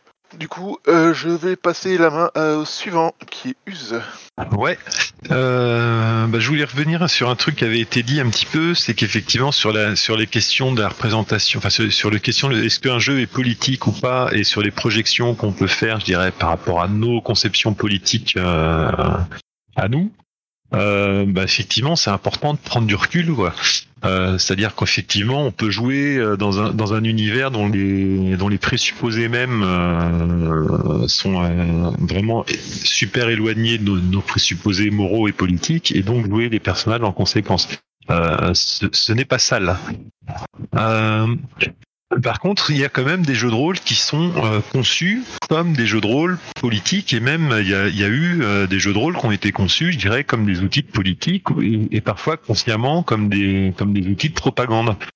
Euh, alors ça peut être dans un sens très sympathique. Finalement, il y a, des jeux de rôle qui décrivent des sociétés euh, très libertaires et où et où, et, où ce côté libertaire apporte du bonheur à tout le monde. Alors c'est un côté très sympa, mais ça, ça, ça contient déjà un message politique euh, dès, la, dès la conception. Euh, Il y a eu à l'inverse euh, un, un jeu de rôle qui a été commis par un, par un, par un sinistre euh, par, par un sinistre personnage euh, par ailleurs musicien et euh, repris de justice euh, dans une affaire de meurtre euh, qui a, qui a- qui a écrit un jeu de rôle dans lequel finalement il, il projetait toute une continuation de ses, de, de, de ses propres délires racistes et antisémites euh, dans, dans un dans un univers nordique euh, fantasmé. Euh, donc voilà, il existe euh, aussi des jeux de rôle, alors pas forcément les plus mainstream, mais dont les intentions de, des auteurs sont euh, éminemment politiques. Alors donc, euh, quoi faire avec euh, Ça à vous de voir, mais euh, donc il y en a certains dont ça fait partie de la conception euh, dès, le, dès le départ. C'est pas seulement dans le regard après euh, du lecteur ou, euh, ou des joueurs. Je passe la parole au suivant. Et le suivant, ça sera masse de retour. Alors, je ne sais pas si tous les jeux de rôle sont politiques ou pas. Je, je, je, n'aurais- pas mon avis là-dessus. Je- en fait, j'en ai aucune idée. Tout ce que je sais, c'est que quand, euh, en fait, c'est comment les joueurs et je trouve que Shuba l'a très bien dit, c'est comment les, les joueurs vont s'emparer du, de- du jeu de rôle et comment ils vont, euh, ils vont jouer avec. Euh, ils, peuvent le faire euh, de façon politique, de façon euh, politique, mais sans qu'ils s'en rendent compte, euh, parce que si tout est politique, donc s'ils pensent qu'ils ne jouent pas politique et qu'ils jouent quand même, donc ça sera politique quand même, mais ils ne s'en rendront pas compte. Mais dans, tous les cas, je pense que le, c'est quand même à la base euh, les joueuses, comment elles vont prendre ces jeux et comment elles vont s'en servir, qui fait qu'ils soient politiques ou euh, qu'ils ne vont pas mettre de politique dedans, quoi, euh, typiquement. Euh, je, je, pense, euh, par exemple, qu'il y a, y, a, y a des joueuses qui, eux, euh, ce qui les intéresse, c'est le côté ludique, le côté euh, où on va les lancer des dés, on voilà, et, et, et le côté moral et, et, politique ne les intéresse absolument pas. Et je ne pense pas que dans leur esprit, euh, cette vision, ils ont, quand ils jouent, ils jouent de, de façon politique. Euh, je reviens à ce qu'a dit Edomor et qui, qui moi m'a un peu surpris que le jeu est un est un objet politique. Euh, moi, je pense pas que le jeu soit un objet politique. Je pense que le jeu est un objet politique quand on veut qu'il soit un objet politique. Euh, je vais m'expliquer. Ça veut dire que par exemple, quand je joue aux échecs, euh, ce n'est pas un objet politique le jeu. On joue aux échecs, on gagne, on perd, voilà. Euh, quand on joue aux échecs et que l'intérêt c'est que euh, mon champion soit le meilleur, euh, là je parle de la guerre froide, et ben là on va on va mettre de la politique dans les échecs. Euh, voilà. Mais et, je pense que pour le jeu de rôle c'est pareil. Je veux dire, quand on veut jouer politique à l'intérieur du jeu de rôle, et ben ça sera politique. On, verra des choses politiques. On, voilà. Et quand on veut jouer purement ludique de façon voilà. Euh, à monstre trésor, voilà, on avance, on tue. Euh, ça n'a pas, au final, pas d'importance. On pourrait mettre un gobelin, on pourrait mettre un squelette, on pourrait mettre un autre humain, on pourrait mettre un robot. Au, final, ça n'a strictement rien d'important. Ça n'a pas d'importance. La seule importance, c'est euh, passer l'obstacle et aller euh, jusqu'à l'autre obstacle, jusqu'à finir la quête finale et, vaincre euh, et, gagner et, et être heureux parce qu'on a gagné. Et là, de ce point de vue-là, euh, dire euh, c'est politique, peut-être, car tout est politique, mais au final, ça reste quand même euh, pour les joueurs qui vont le faire, euh, la politique, ce sera vraiment secondaire, on va dire. Voilà. Et je laisse la, la place au suivant. Merci Mas. Le suivant est Tlon. Alors, je vais me faire un peu l'avocat du diable par rapport à ce que vient de dire Mas, parce que euh, je vais prendre un exemple que je connais particulièrement bien, euh, un jeu de rôle avec des chats, euh, dans lequel il y a de la politique dedans. La preuve, c'est qu'on désigne même les partis politiques félins comme des factions et qu'en plus, le grand jeu de la politique féline a, beaucoup d'importance dans la, construction et euh, de ce qu'on fait des personnages félins qui sont là-dedans. Et donc oui, il y a des partis politiques félins qui sont évidemment des partis politiques qui sont présentés comme tout le monde souhaite euh, que, ça soit mieux que ça ne soit actuellement. Ils ont chacun leur vision de comment ça pourrait être meilleur, sachant que c'est pas pareil que les autres, mais que euh, il y a en effet euh, un parti politique esclavagiste qui dit qu'il faut considérer et utiliser les humains comme tout des comme des esclaves, un point final, vu qu'ils ont été créés pour ça, ou un parti progressiste qui dit qu'il va bien falloir se révéler un jour l'existence des chats intelligents aux humains en disant coucou c'est nous, on vous a un peu créé pour être nos esclaves mais on est là, mais qu'il faut éduquer l'humain d'abord et donc il faut utiliser de la technologie humaine, genre Internet, pour inonder Internet de vidéos montrant que les chats c'est super, c'est génial. Donc il y a de la politique, la politique ça peut être très ludique dans un jeu et je suis pas loin de penser en effet que euh, même si c'est pas de la politique au sens politique du terme, euh, il y a de la politique un peu partout dans les jeux, même à un niveau ludique. Voilà. Et de mort, le retour. Me revoilà, et j'ai pas changé d'avis entre temps, donc je pense toujours effectivement que les jeux sont des objets politiques, mais comme l'a signalé, euh, je sais plus qui maintenant, en fait, oui, c'est plus en fait le fait que le jeu en lui-même est une activité sociale, donc euh, quelle que soit la forme qu'il prend, il y a forcément une tonalité politique plus ou moins marquée.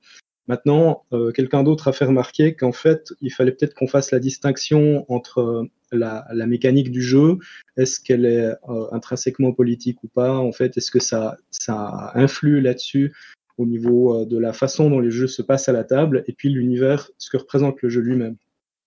Alors pour les jeux en fait qui ont des euh, qui, qui mettent un petit peu la tête du joueur euh, dans le, dans le sable en matière de au secours c'est trop différent, je vais mourir, je n'y comprends plus rien. Je recommande la lecture de Técumel. En fait, si vous ne connaissez pas cet univers, c'est assez magique parce qu'on est en train de jouer dans un monde qui est tellement, tellement, tellement à l'opposé de tout ce qu'on sait en fait sur la construction sociale. C'est vraiment d'un point de vue d'un point de vue expérimentation euh, culturelle, c'est complètement dingue. Et c'est assez ancien aussi, donc il y a beaucoup, beaucoup de trucs qui ont été écrits là autour. On parlait d'Ambre aussi. En fait, Ambre, c'est c'est un petit peu euh, les, personnes tout en haut de la, hiérarchie dans, dans, un- dans une structure féodale qui sont juste en train de s'entretuer pour savoir qui sera le chef. Alors, c'est politique parce que chacun de ces personnages aura des alliés, des choses comme ça. Euh, du point de vue de Nobilis, par contre, ce qui est rigolo, c'est que dans Nobilis, on, a, des personnages qui sont en fait dans le, même groupe de créatures euh, surpuissantes, les Nobilis, mais qui peuvent en fait appartenir à des courants de pensée qui sont euh, fondamentalement opposés. Donc il y a les tenants de la lumière, des ténèbres, les angéliques, euh, les, les autres en gros. Et toutes ces différences, en fait, elles ne sont réelles euh, qu'à un niveau philosophique, en fait, qui sont euh, les ténèbres sont là pour l'éradication de la race humaine, par exemple, de manière générale de l'humain, de la chose intelligente. Euh, la lumière pour sa protection à tout prix, quel qu'en soit le coût, et ainsi de suite. Et puis on peut jouer en fait pas mal de, débats euh, autour de la table juste en partant de ça en fait. Donc Nobilis c'est un jeu qui se qui est politique et qui en fait joue avec ça à un niveau que je trouve euh, assez euh, assez futé quoi, presque un peu méchant quelque part. For the Queen, oui, alors For the Queen, c'est aussi le, le, jeu politique par excellence parce que on est en train autour de la table de, reconstruire l'histoire qui, qui justifierait euh, qu'on qu défende ou pas la reine et tout ça est très très politique bien sûr. Et euh, et puis Rêve de Dragon, tiens, on en parlait un petit peu aussi juste avant, en fait. Euh, c'est complètement fumé c'est une politique totalement pétée, quoi. Chaque fois qu'on arrive dans une ville, il faut ça, il faut en fait s'attendre à ce que, voilà, c'est de, la, de la politique qui est appliquée par des gens qui sont encore euh, en plein trip de LSD ou un truc du style. Et puis il faut essayer de faire avec. c'est assez fun, je trouve, non? Et puis ouais, bon voilà, moi pour moi reste tout reste quand même très très politique, mais euh, c'est peut-être aussi parce que je suis suisse et puis que bon, euh, nous en Suisse, la politique, on aime ça. Oui. Allez, suivant, Loris. Alors, bah, je pense que je vais répéter les choses qui ont déjà été dites. Mais euh, pour moi, tout, tout, jeu de rôle est politique dans le sens où euh, il définit une société, une civilisation, et les PJ sont membres de cette civilisation, de cette société et de ses lois, qu'ils les respectent ou pas. Si je joue à Star Wars, euh, je joue soit des mecs de l'Empire qui respectent les lois de l'Empire, soit je joue des rebelles qui ne respectent pas ces lois, et c'est éminemment politique. De toute façon, bon, Star Wars, euh, c'est la Seconde Guerre mondiale dans l'espace, hein, donc euh, c'est à la base, c'est politique. Mais Ensuite, n'importe quel jeu a des euh, n'importe quel jeu, on va décrire une société avec des lois et on les respecte, on ne les respecte pas. Et euh, ces lois ont des tropes euh, qui sont positifs ou non. si je joue à D&D, à la base, il y a des races qui sont intrinsèquement maléfiques. On utilise le terme de race d'ailleurs. C'est l'utilisation américaine, donc c'est pas tout à fait la même, pas exactement les mêmes fondements que, en Europe, mais quand même, ça craint un peu. Euh, c'est pas pour rien que euh, Wizard a décidé d'enlever les, les, packs de bonus à la création de personnages dans des, justement des, différents peuples pour qu'on puisse varier un peu parce que non, euh, finalement, un orc n'est pas intrinsèquement fort et un elfe n'est pas intrinsèquement intelligent, c'est juste un peu malsain.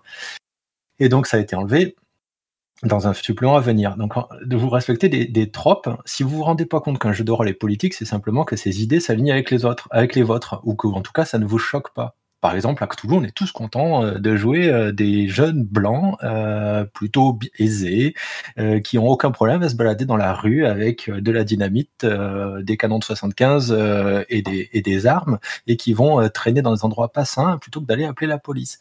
Et d'un coup, en fait, est sorti le supplément Harlem Unbound qui vous expliquait que, en fait, si votre personnage était noir, ça se passait pas du tout pareil à l'époque. C'était un peu plus difficile.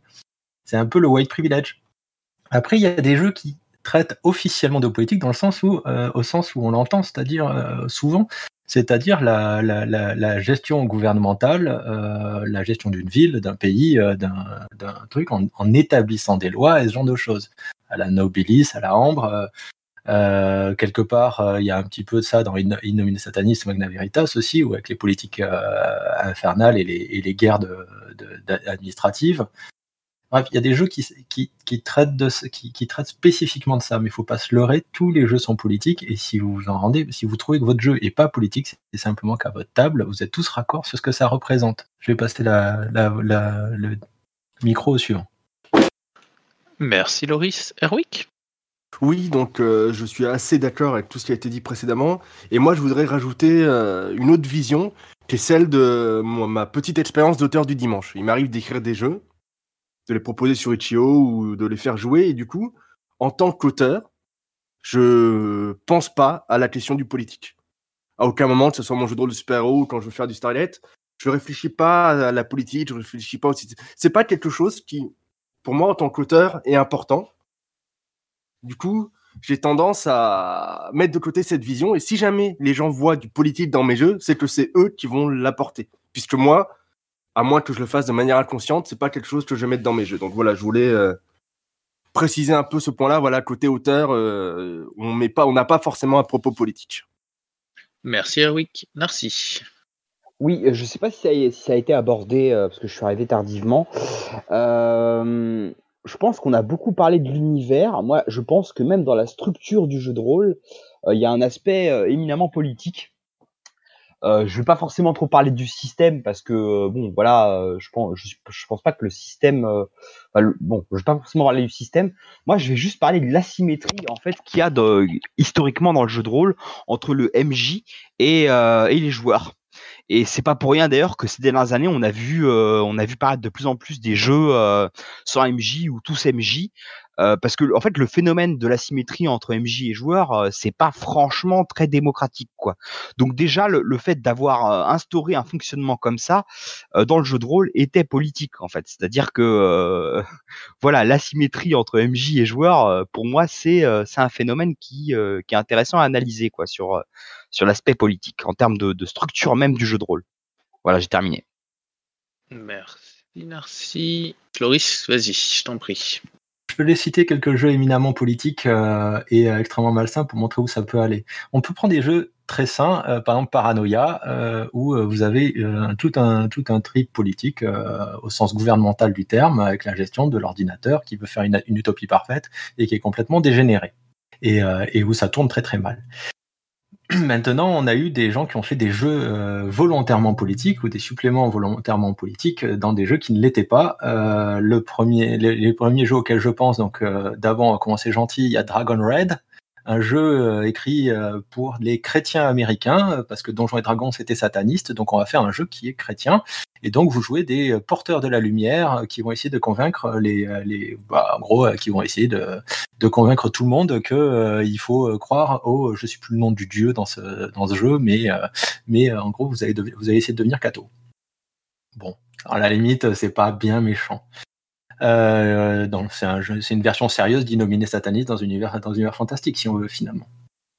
Après, euh, il y a des choses qui ont beaucoup plus malsaines qui ont été créées, genre euh, Racial Holy War, euh, où vous jouez clairement un nazi qui est là, un bon blanc musclé et viril, qui est là pour exterminer les races inférieures, à savoir bah, tout ce qui est dans le, petit livre des nazis.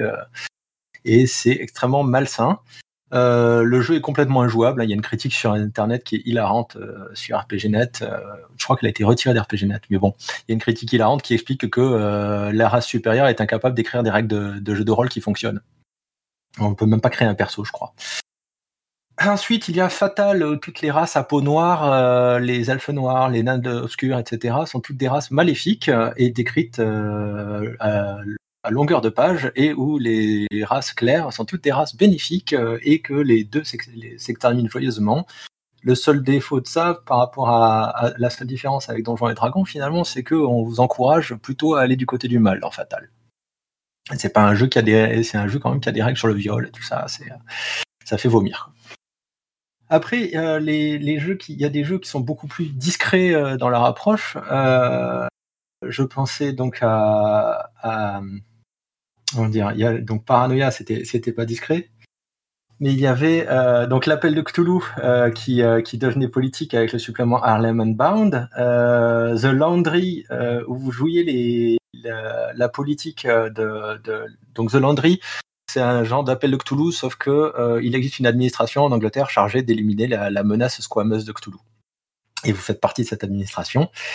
Et donc, il existe un, supplément qui s'appelle Has Above, so, Below, qui vous permet de jouer les chefs euh, de cette administration quand ils discutent de d'envoyer des équipes et de qu'est-ce qu'on leur alloue comme budget, etc. Le scénario officiel s'appelant, euh, qui était fourni avec, s'appelant Patate chaude. Je crois que c'est assez explicite. Et le même auteur avait fait la même chose pour Paranoia avec Paranoia High Programmers, où vous jouiez les ultraviolets qui décidaient d'envoyer des pauvres équipes de clarificateurs et de savoir qu'est-ce qu'on leur filait comme euh, équipement. Donc ça, c'est des jeux qui sont euh, plus discrètement, j'ai envie de dire, politiques. Voilà, je laisse la parole au suivant. Ben, merci Loris. Et bien du coup, on va pouvoir passer à la dernière question. Euh, Avec tout ça, au fond, est-ce que la politique, c'est un élément que vous mettez ou que vous allez mettre dans le contrat social maintenant? Inigine. Alors, je ne le mets pas dans le contrat social parce que je n'explicite pas le contrat social à mes tables. On pourrait dire que le concept de contrat social est un peu trop politique chez moi. Euh, par contre, euh, je dis, je préviens mes joueuses qu'évidemment, on va faire du jeu social, euh, qu'il y en aura des tétrachiers, et j'ai d'ailleurs écrit des règles euh, pour faciliter le, le, jeu social, ou plus exactement, pour rendre très très dangereux de faire des combats. J'ai fini. Merci Nigin. Merci. Oui, alors moi, euh, clairement, euh, je pense que je le mettrai. Euh, je mettrai notamment des aspects euh, qui, qui, peuvent être euh, trigger, enfin qui peuvent être problématiques, pardon, comme voir si l'univers est, est, raciste, sexiste, qu'est-ce qu'il va y avoir comme élément problématique inclus dans, dans l'univers. Et justement, j'introduirais aussi la notion qui pour moi est, est, politique, encore une fois, en termes de système, c'est-à-dire si si le PVP ou, ou la coopération était est autorisé, enfin si le, le, jeu, si la PV, si le PVP pardon est autorisé, puisque pour moi le si, si le jeu s'oriente vers du PVP, c'est aussi euh, c'est aussi politique, puisqu'en fait c'est un choix d'introduire plus un, un, un, scénario coopératif ou enfin un, un scénario euh, avec du PVP. Pour moi c'est un c'est un choix politique. J'ai terminé, pardon. Je passe la parole à Edrika. Alors moi, un petit peu comme euh, Inigine, je fais pas de contrat social euh, et je reste sur euh, l'information aux joueurs, elle est importante. Du moment que le système ou la politique qui est insufflée dans, cette, dans cet univers est là pour l'univers lui-même ou pour l'intrigue, ça me dérange pas.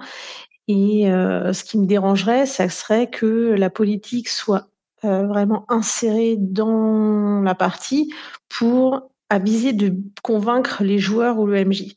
Ça, c'est quelque chose qui me dérange et c'est quelque chose euh, sur lequel j'interviens assez fermement dès que euh, j'ai cette impression-là. Euh, J'en parle, je clarifie tout de suite les choses et si l'intention c'était vraiment de convaincre euh, les joueurs eux-mêmes, euh, ça c'est quelque chose, c'est un no-go, ça s'arrête tout de suite pour moi. Merci, c'est fini. Merci Edrika et Domor. Bon, le contrat social, c'est pas quelque chose que j'ai l'habitude de, de, rédiger et d'établir euh, de manière, euh, de manière euh, solide avant en fait une partie, mais c'est vrai que il y a un certain nombre de conventions qui, qui, qui, me paraissent un petit peu aller de soi en fait, simplement le respect des autres, accepter en fait de passer outre avant même en fait l'utilisation de la carte X. Quand il y avait des scènes qui étaient difficiles pour les joueurs c'était vraiment pas un problème à ma table de, de, de, dire bon bah on, on, passe on n'en parle pas on fait autrement. Et en fait la, la discussion en fait autour de la politique bah ça dépend peut-être un petit peu aussi quoi. Le, j'ai jamais vraiment eu besoin de d'interdire de discours politique à la table ou bien de le spécifier plus précisément la seule fois où en fait on a eu un peu un contrat social avec, euh, un honneur de jeu de, de Deadlands, c'est quand on avait décidé qu'on allait expérimenter en fait euh, du Deadlands dans les bayous où on jouait des, euh, on jouait des propriétaires terriens qui, possédaient des esclaves et tout. Donc en fait les, contraintes de l'exercice avaient été qu'on admettait que c'était une fiction, qu'on se documentait sur les cas historiques et puis qu'on essayerait de, de rester dans les, dans les, euh, dans les cordes. Après trois parties, on a laissé tomber tellement on était dégoûté. Mais c'est la seule fois où en fait il y a eu dans le contrat social où on a dit clairement on essaye de faire les trucs comme euh, pour être historiquement réaliste. Et d'un point de vue politique, c'était c'était juste insupportable, insoutenable. Et d'un point de vue euh, éthique, social et tout ça, euh, franchement, on s'est regardé, on était là, on était ah non, je peux pas, je peux pas. On a arrêté, on est passé à autre chose. voilà. Suivant, Shoba. Je dirais oui et non. Euh, oui, parce que. Mais, mais pas en disant attention, ça va parler politique. Mais par exemple, euh, si je fais jouer à un jeu qui se passe dans les, dans les années 1920, je rappelle les circonstances qui est que oui, si vous jouez une femme, euh, les gens vont vous prendre par défaut pour une secrétaire. Même si vous êtes capable, ça ne vous empêche pas d'être capable, bien au contraire, au contraire, pour leur faire fermer leur gueule et montrer que. pour pouvoir leur abaisser leur caquet. Mais euh, si vous jouez un homme euh, de, ou une femme de, à la peau noire, alors vous, êtes, si vous êtes dans le bayou, pour reprendre l'exemple, alors il y a de fortes chances que ça soit très compliqué pour vous. Mais ça va rajouter euh, potentiellement euh, ben, du défi au jeu. Mais ça veut pas dire forcément que tous les personnages doivent se comporter comme des connards avec vous. Parce que tout le monde n'était pas forcément euh, des connards racistes. Faut pas oublier ce point de détail. Alors ça c'est pour la partie oui. Donc si ça a un impact sur le, jeu des, personnages, je préfère des sur la vie des personnages, je préfère prévenir les joueurs en avance, histoire qu'ils soient pas dégoûtés. Non, c'est par rapport aux joueurs. Je pars du principe que, nous sommes dans un état laïque, toutes les croyances personnelles euh, sont personnelles et ne concernent que la personne en fait. Si elle vient à ma table pour euh, exprimer euh, ses croyances et imposer à tous les autres joueurs de la table ses croyances, alors ça va me poser un énorme problème. Par contre, si elle vient à la table jouer un personnage qui n'est pas elle, qui a ses propres croyances et qui du coup peut être, comme disait tout à l'heure Mas, euh, un, un nazi euh, repenti ou pas d'ailleurs, ou un pur connard, ou un espèce de saint paladin euh, qui essaye de sauver la veuve et l'orpheline euh, et qui essaie de protéger le monde, euh, machin, en se mettant en danger, en, mettant sa vie en jeu, pas qu'il le fasse. Mais c'est son personnage, c'est pas lui, c'est pas ses croyances personnelles qui vont, qui vont être imposées au reste de la table en fait. Donc pour moi, c'est vraiment à ce niveau-là, c'est vraiment la, grosse différence. C'est euh, la politique des personnages, oui, la politique des joueurs euh, et des joueuses, non. Donc euh, je vais passer la main à Tapis. Ouais, alors je- j'espère ne pas être trop hors sujet en disant ça. Donc oui, effectivement, on peut dire que beaucoup de choses sont politiques, hein, quasiment tout, ou tout, tout simplement. Du coup, oui, effectivement, je mets un contrat social à la table avec de la sécurité émotionnelle, etc. Parce que moi, c'est un thème qui me parle et voilà. Bon, je j'y passe pas ma vie non plus. Hein, c'est euh, selon les choses, mais je mets euh, la carte X, les lignes et les voiles si c'est un sujet avec des thèmes euh, un peu difficiles.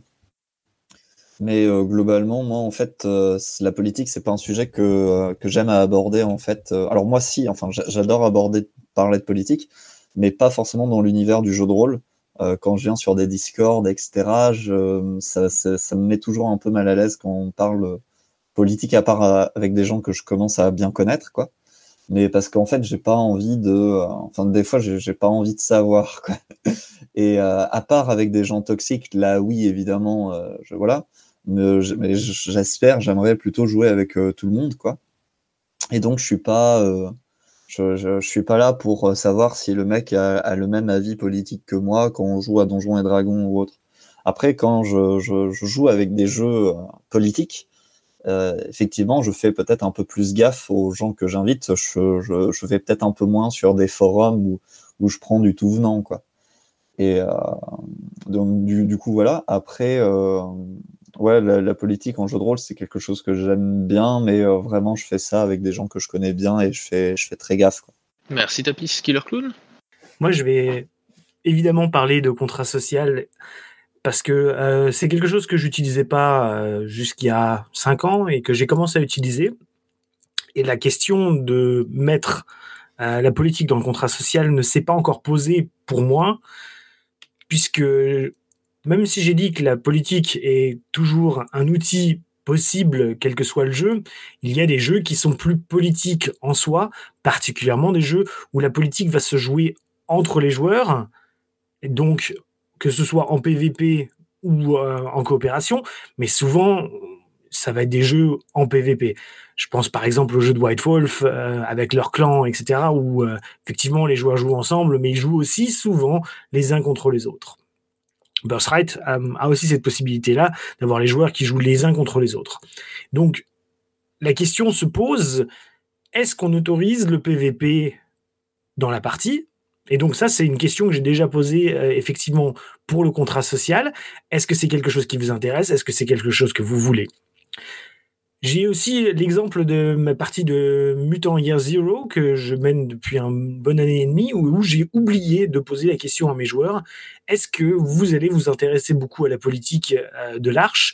Est-ce que c'est quelque chose qui vous intéresse? Et je m'en mords les doigts de ne pas l'avoir fait parce que je ne suis pas certain de euh, commencer euh, pour eux à ce niveau-là. Je vois bien qu'ils sont intéressés euh, d'aller friter un des boss qui les énerve le plus, ça c'est certain, et qu'ils font en sorte d'avoir un certain poids politique. Mais il faudra voir si. Il faudra que je leur pose la question en fait et que je rajoute un volet à notre contrat social sur cette partie-là de la partie, le jour où on pourra de nouveau jouer ensemble autour d'une table. Mais oui, je pense que c'est quelque chose d'important à discuter avant la partie, dans le sens où euh, politique, ça peut être aussi politique entre joueurs, et est-ce que c'est quelque chose qu'on veut avoir à la partie ou pas? La politique avec le reste du monde, c'est déjà beaucoup plus simple à gérer si on n'en a pas parlé avant, alors que le fait de se tirer dans les pattes entre joueurs, ça peut mettre des gens très très mal à l'aise, comme ça peut mettre des joueurs, comme ça peut être un énorme kiff pour tout le monde si tout le monde est d'accord. Mais bon, Donc oui, selon moi, le terme politique, au moins le terme de politique entre joueurs, il faut le déterminer au départ lors de la déclaration du contrat social ou lors de la discussion sur le contrat social de la partie. Voilà, au suivant. Merci Killer Clown.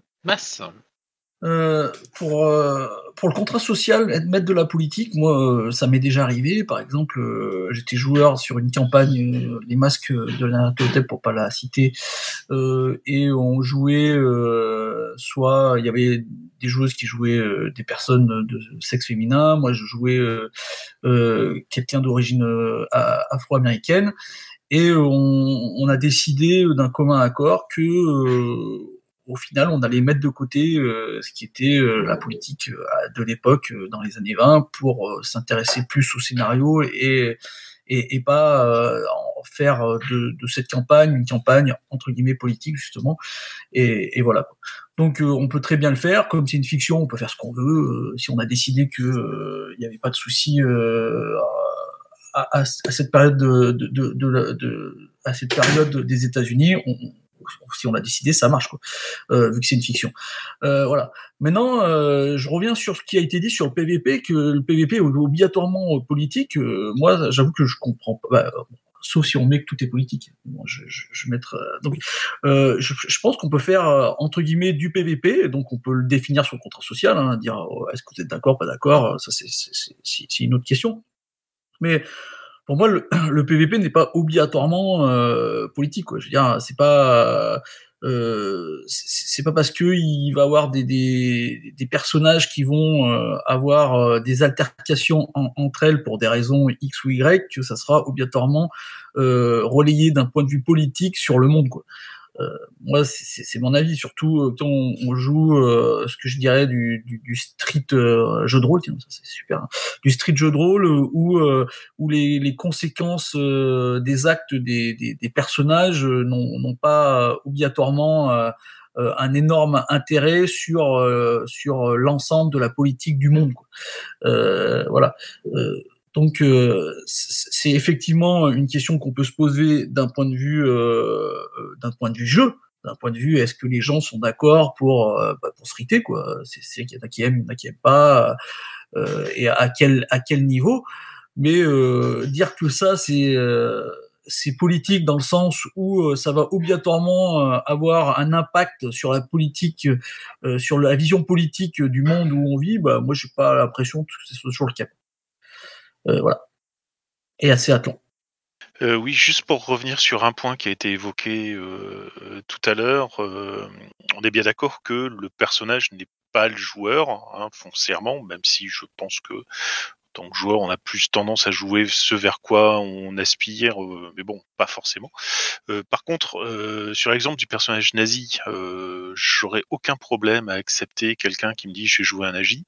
Seulement, et si seulement, il y a derrière quelque chose. S'il me dit que c'est pour jouer de la rédemption euh, ou pour une confrontation avec euh, sa famille qui découvre son passé ou ce genre de choses quoi. Mais si c'est juste pour jouer un nazi parce que euh, c'est cool, euh, non, non, clairement non. Donc euh, je, voilà, c'est tout. C'est juste pour ça. Merci Tlon, merci. Je vais rapidement euh, répondre à, à Tlon. Euh, réalité, euh, moi personnellement, j'ai du mal à faire la différence entre euh, le personnage et le joueur, puisque j'ai tendance à penser que tu mets toujours de toi dans un personnage. Euh, évidemment, je suis pas convaincu qu'un qu'un personnage raciste, derrière le personnage raciste, le joueur est raciste, mais ça va quand même me questionner sur la raison pourquoi il a choisi de faire ça. Tu vois, euh, est-ce que c'est juste pour explorer la réflexion? Est-ce que c'est parce que le mec il aime euh, incarner des méchants? Euh, Moi, j'ai constaté souvent que, par exemple, mais bon, ça c'est c'est un autre débat parce que on s'éloigne de la politique, mais que souvent les gens qui jouaient des manipulateurs, etc.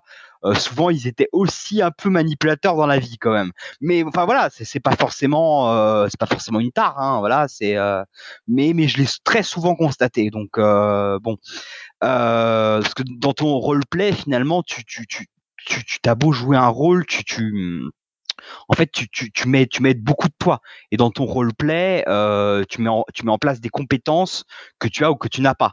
Donc, euh, enfin voilà. Après, je voulais répondre à Mass aussi parce que c'est moi qui avais parlé du PVP.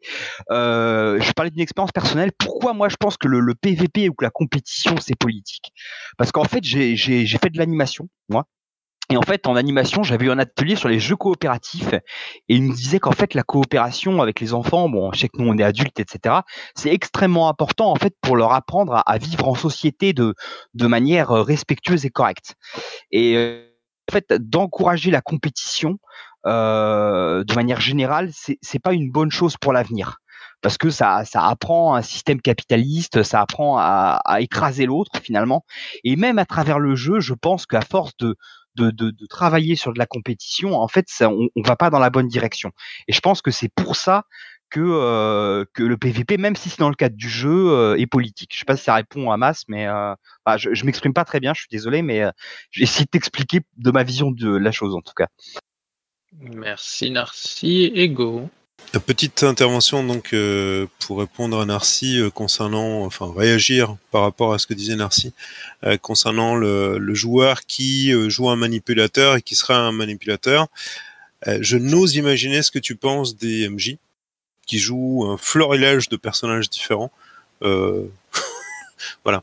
Donc euh, je pense qu'on peut jouer un personnage euh, que l'on soit PJ ou que l'on soit MJ, enfin que l'on soit joueur pardon ou joueuse ou que l'on soit MJ de quelque type que ce soit et mettre de la distance avec celui-ci. On peut faire des efforts d'interprétation pour le rendre crédible auprès de ses partenaires de jeu sans pour autant voilà montrer euh, une facette cachée de sa personnalité euh, ou, euh, ou encore vouloir encenser un type de, de comportement. Euh, au contraire, je pense que notamment quand on, joue, quand on est MJ, euh, on prend, on est nombreux en tout cas à prendre plaisir à euh, critiquer, parfois caricaturer certains comportements et donc véhiculer certains messages. Alors qu'on les appelle politiques ou pas, enfin voilà, je vais pas aborder le le débat euh, comme ça, mais euh, mais voilà, je ne crois vraiment pas que euh, que l'on dévoile que dévoile quelque chose euh, par- parce qu'on joue un certain type de personnage.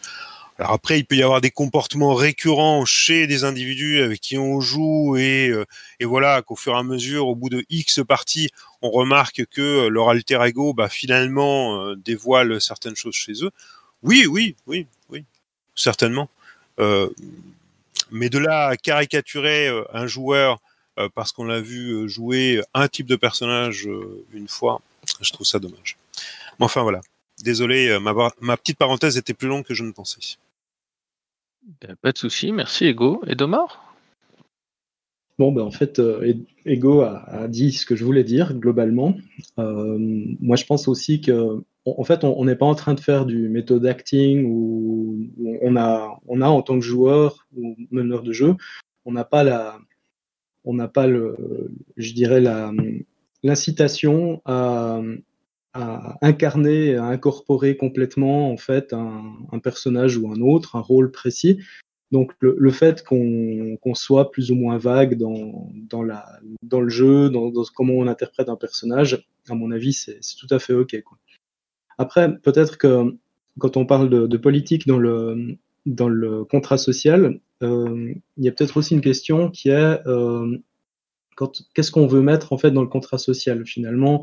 Le contrat social c'est euh, l'accord qu'on établit en fait entre les joueurs à une table. Donc là oui c'est totalement éminemment politique mais est-ce que ça doit aussi contenir la proposition de jeu? Donc euh, détailler plus précisément euh, ce qu'on va faire on va jouer des méchants euh, des choses comme ça. Est-ce qu'on est est-ce que c'est un sujet en fait qui, devrait qui, est par défaut inclus dans le contrat social? Je, m'interroge en fait. Voilà. C'est tout. Eh ben, merci Edomor.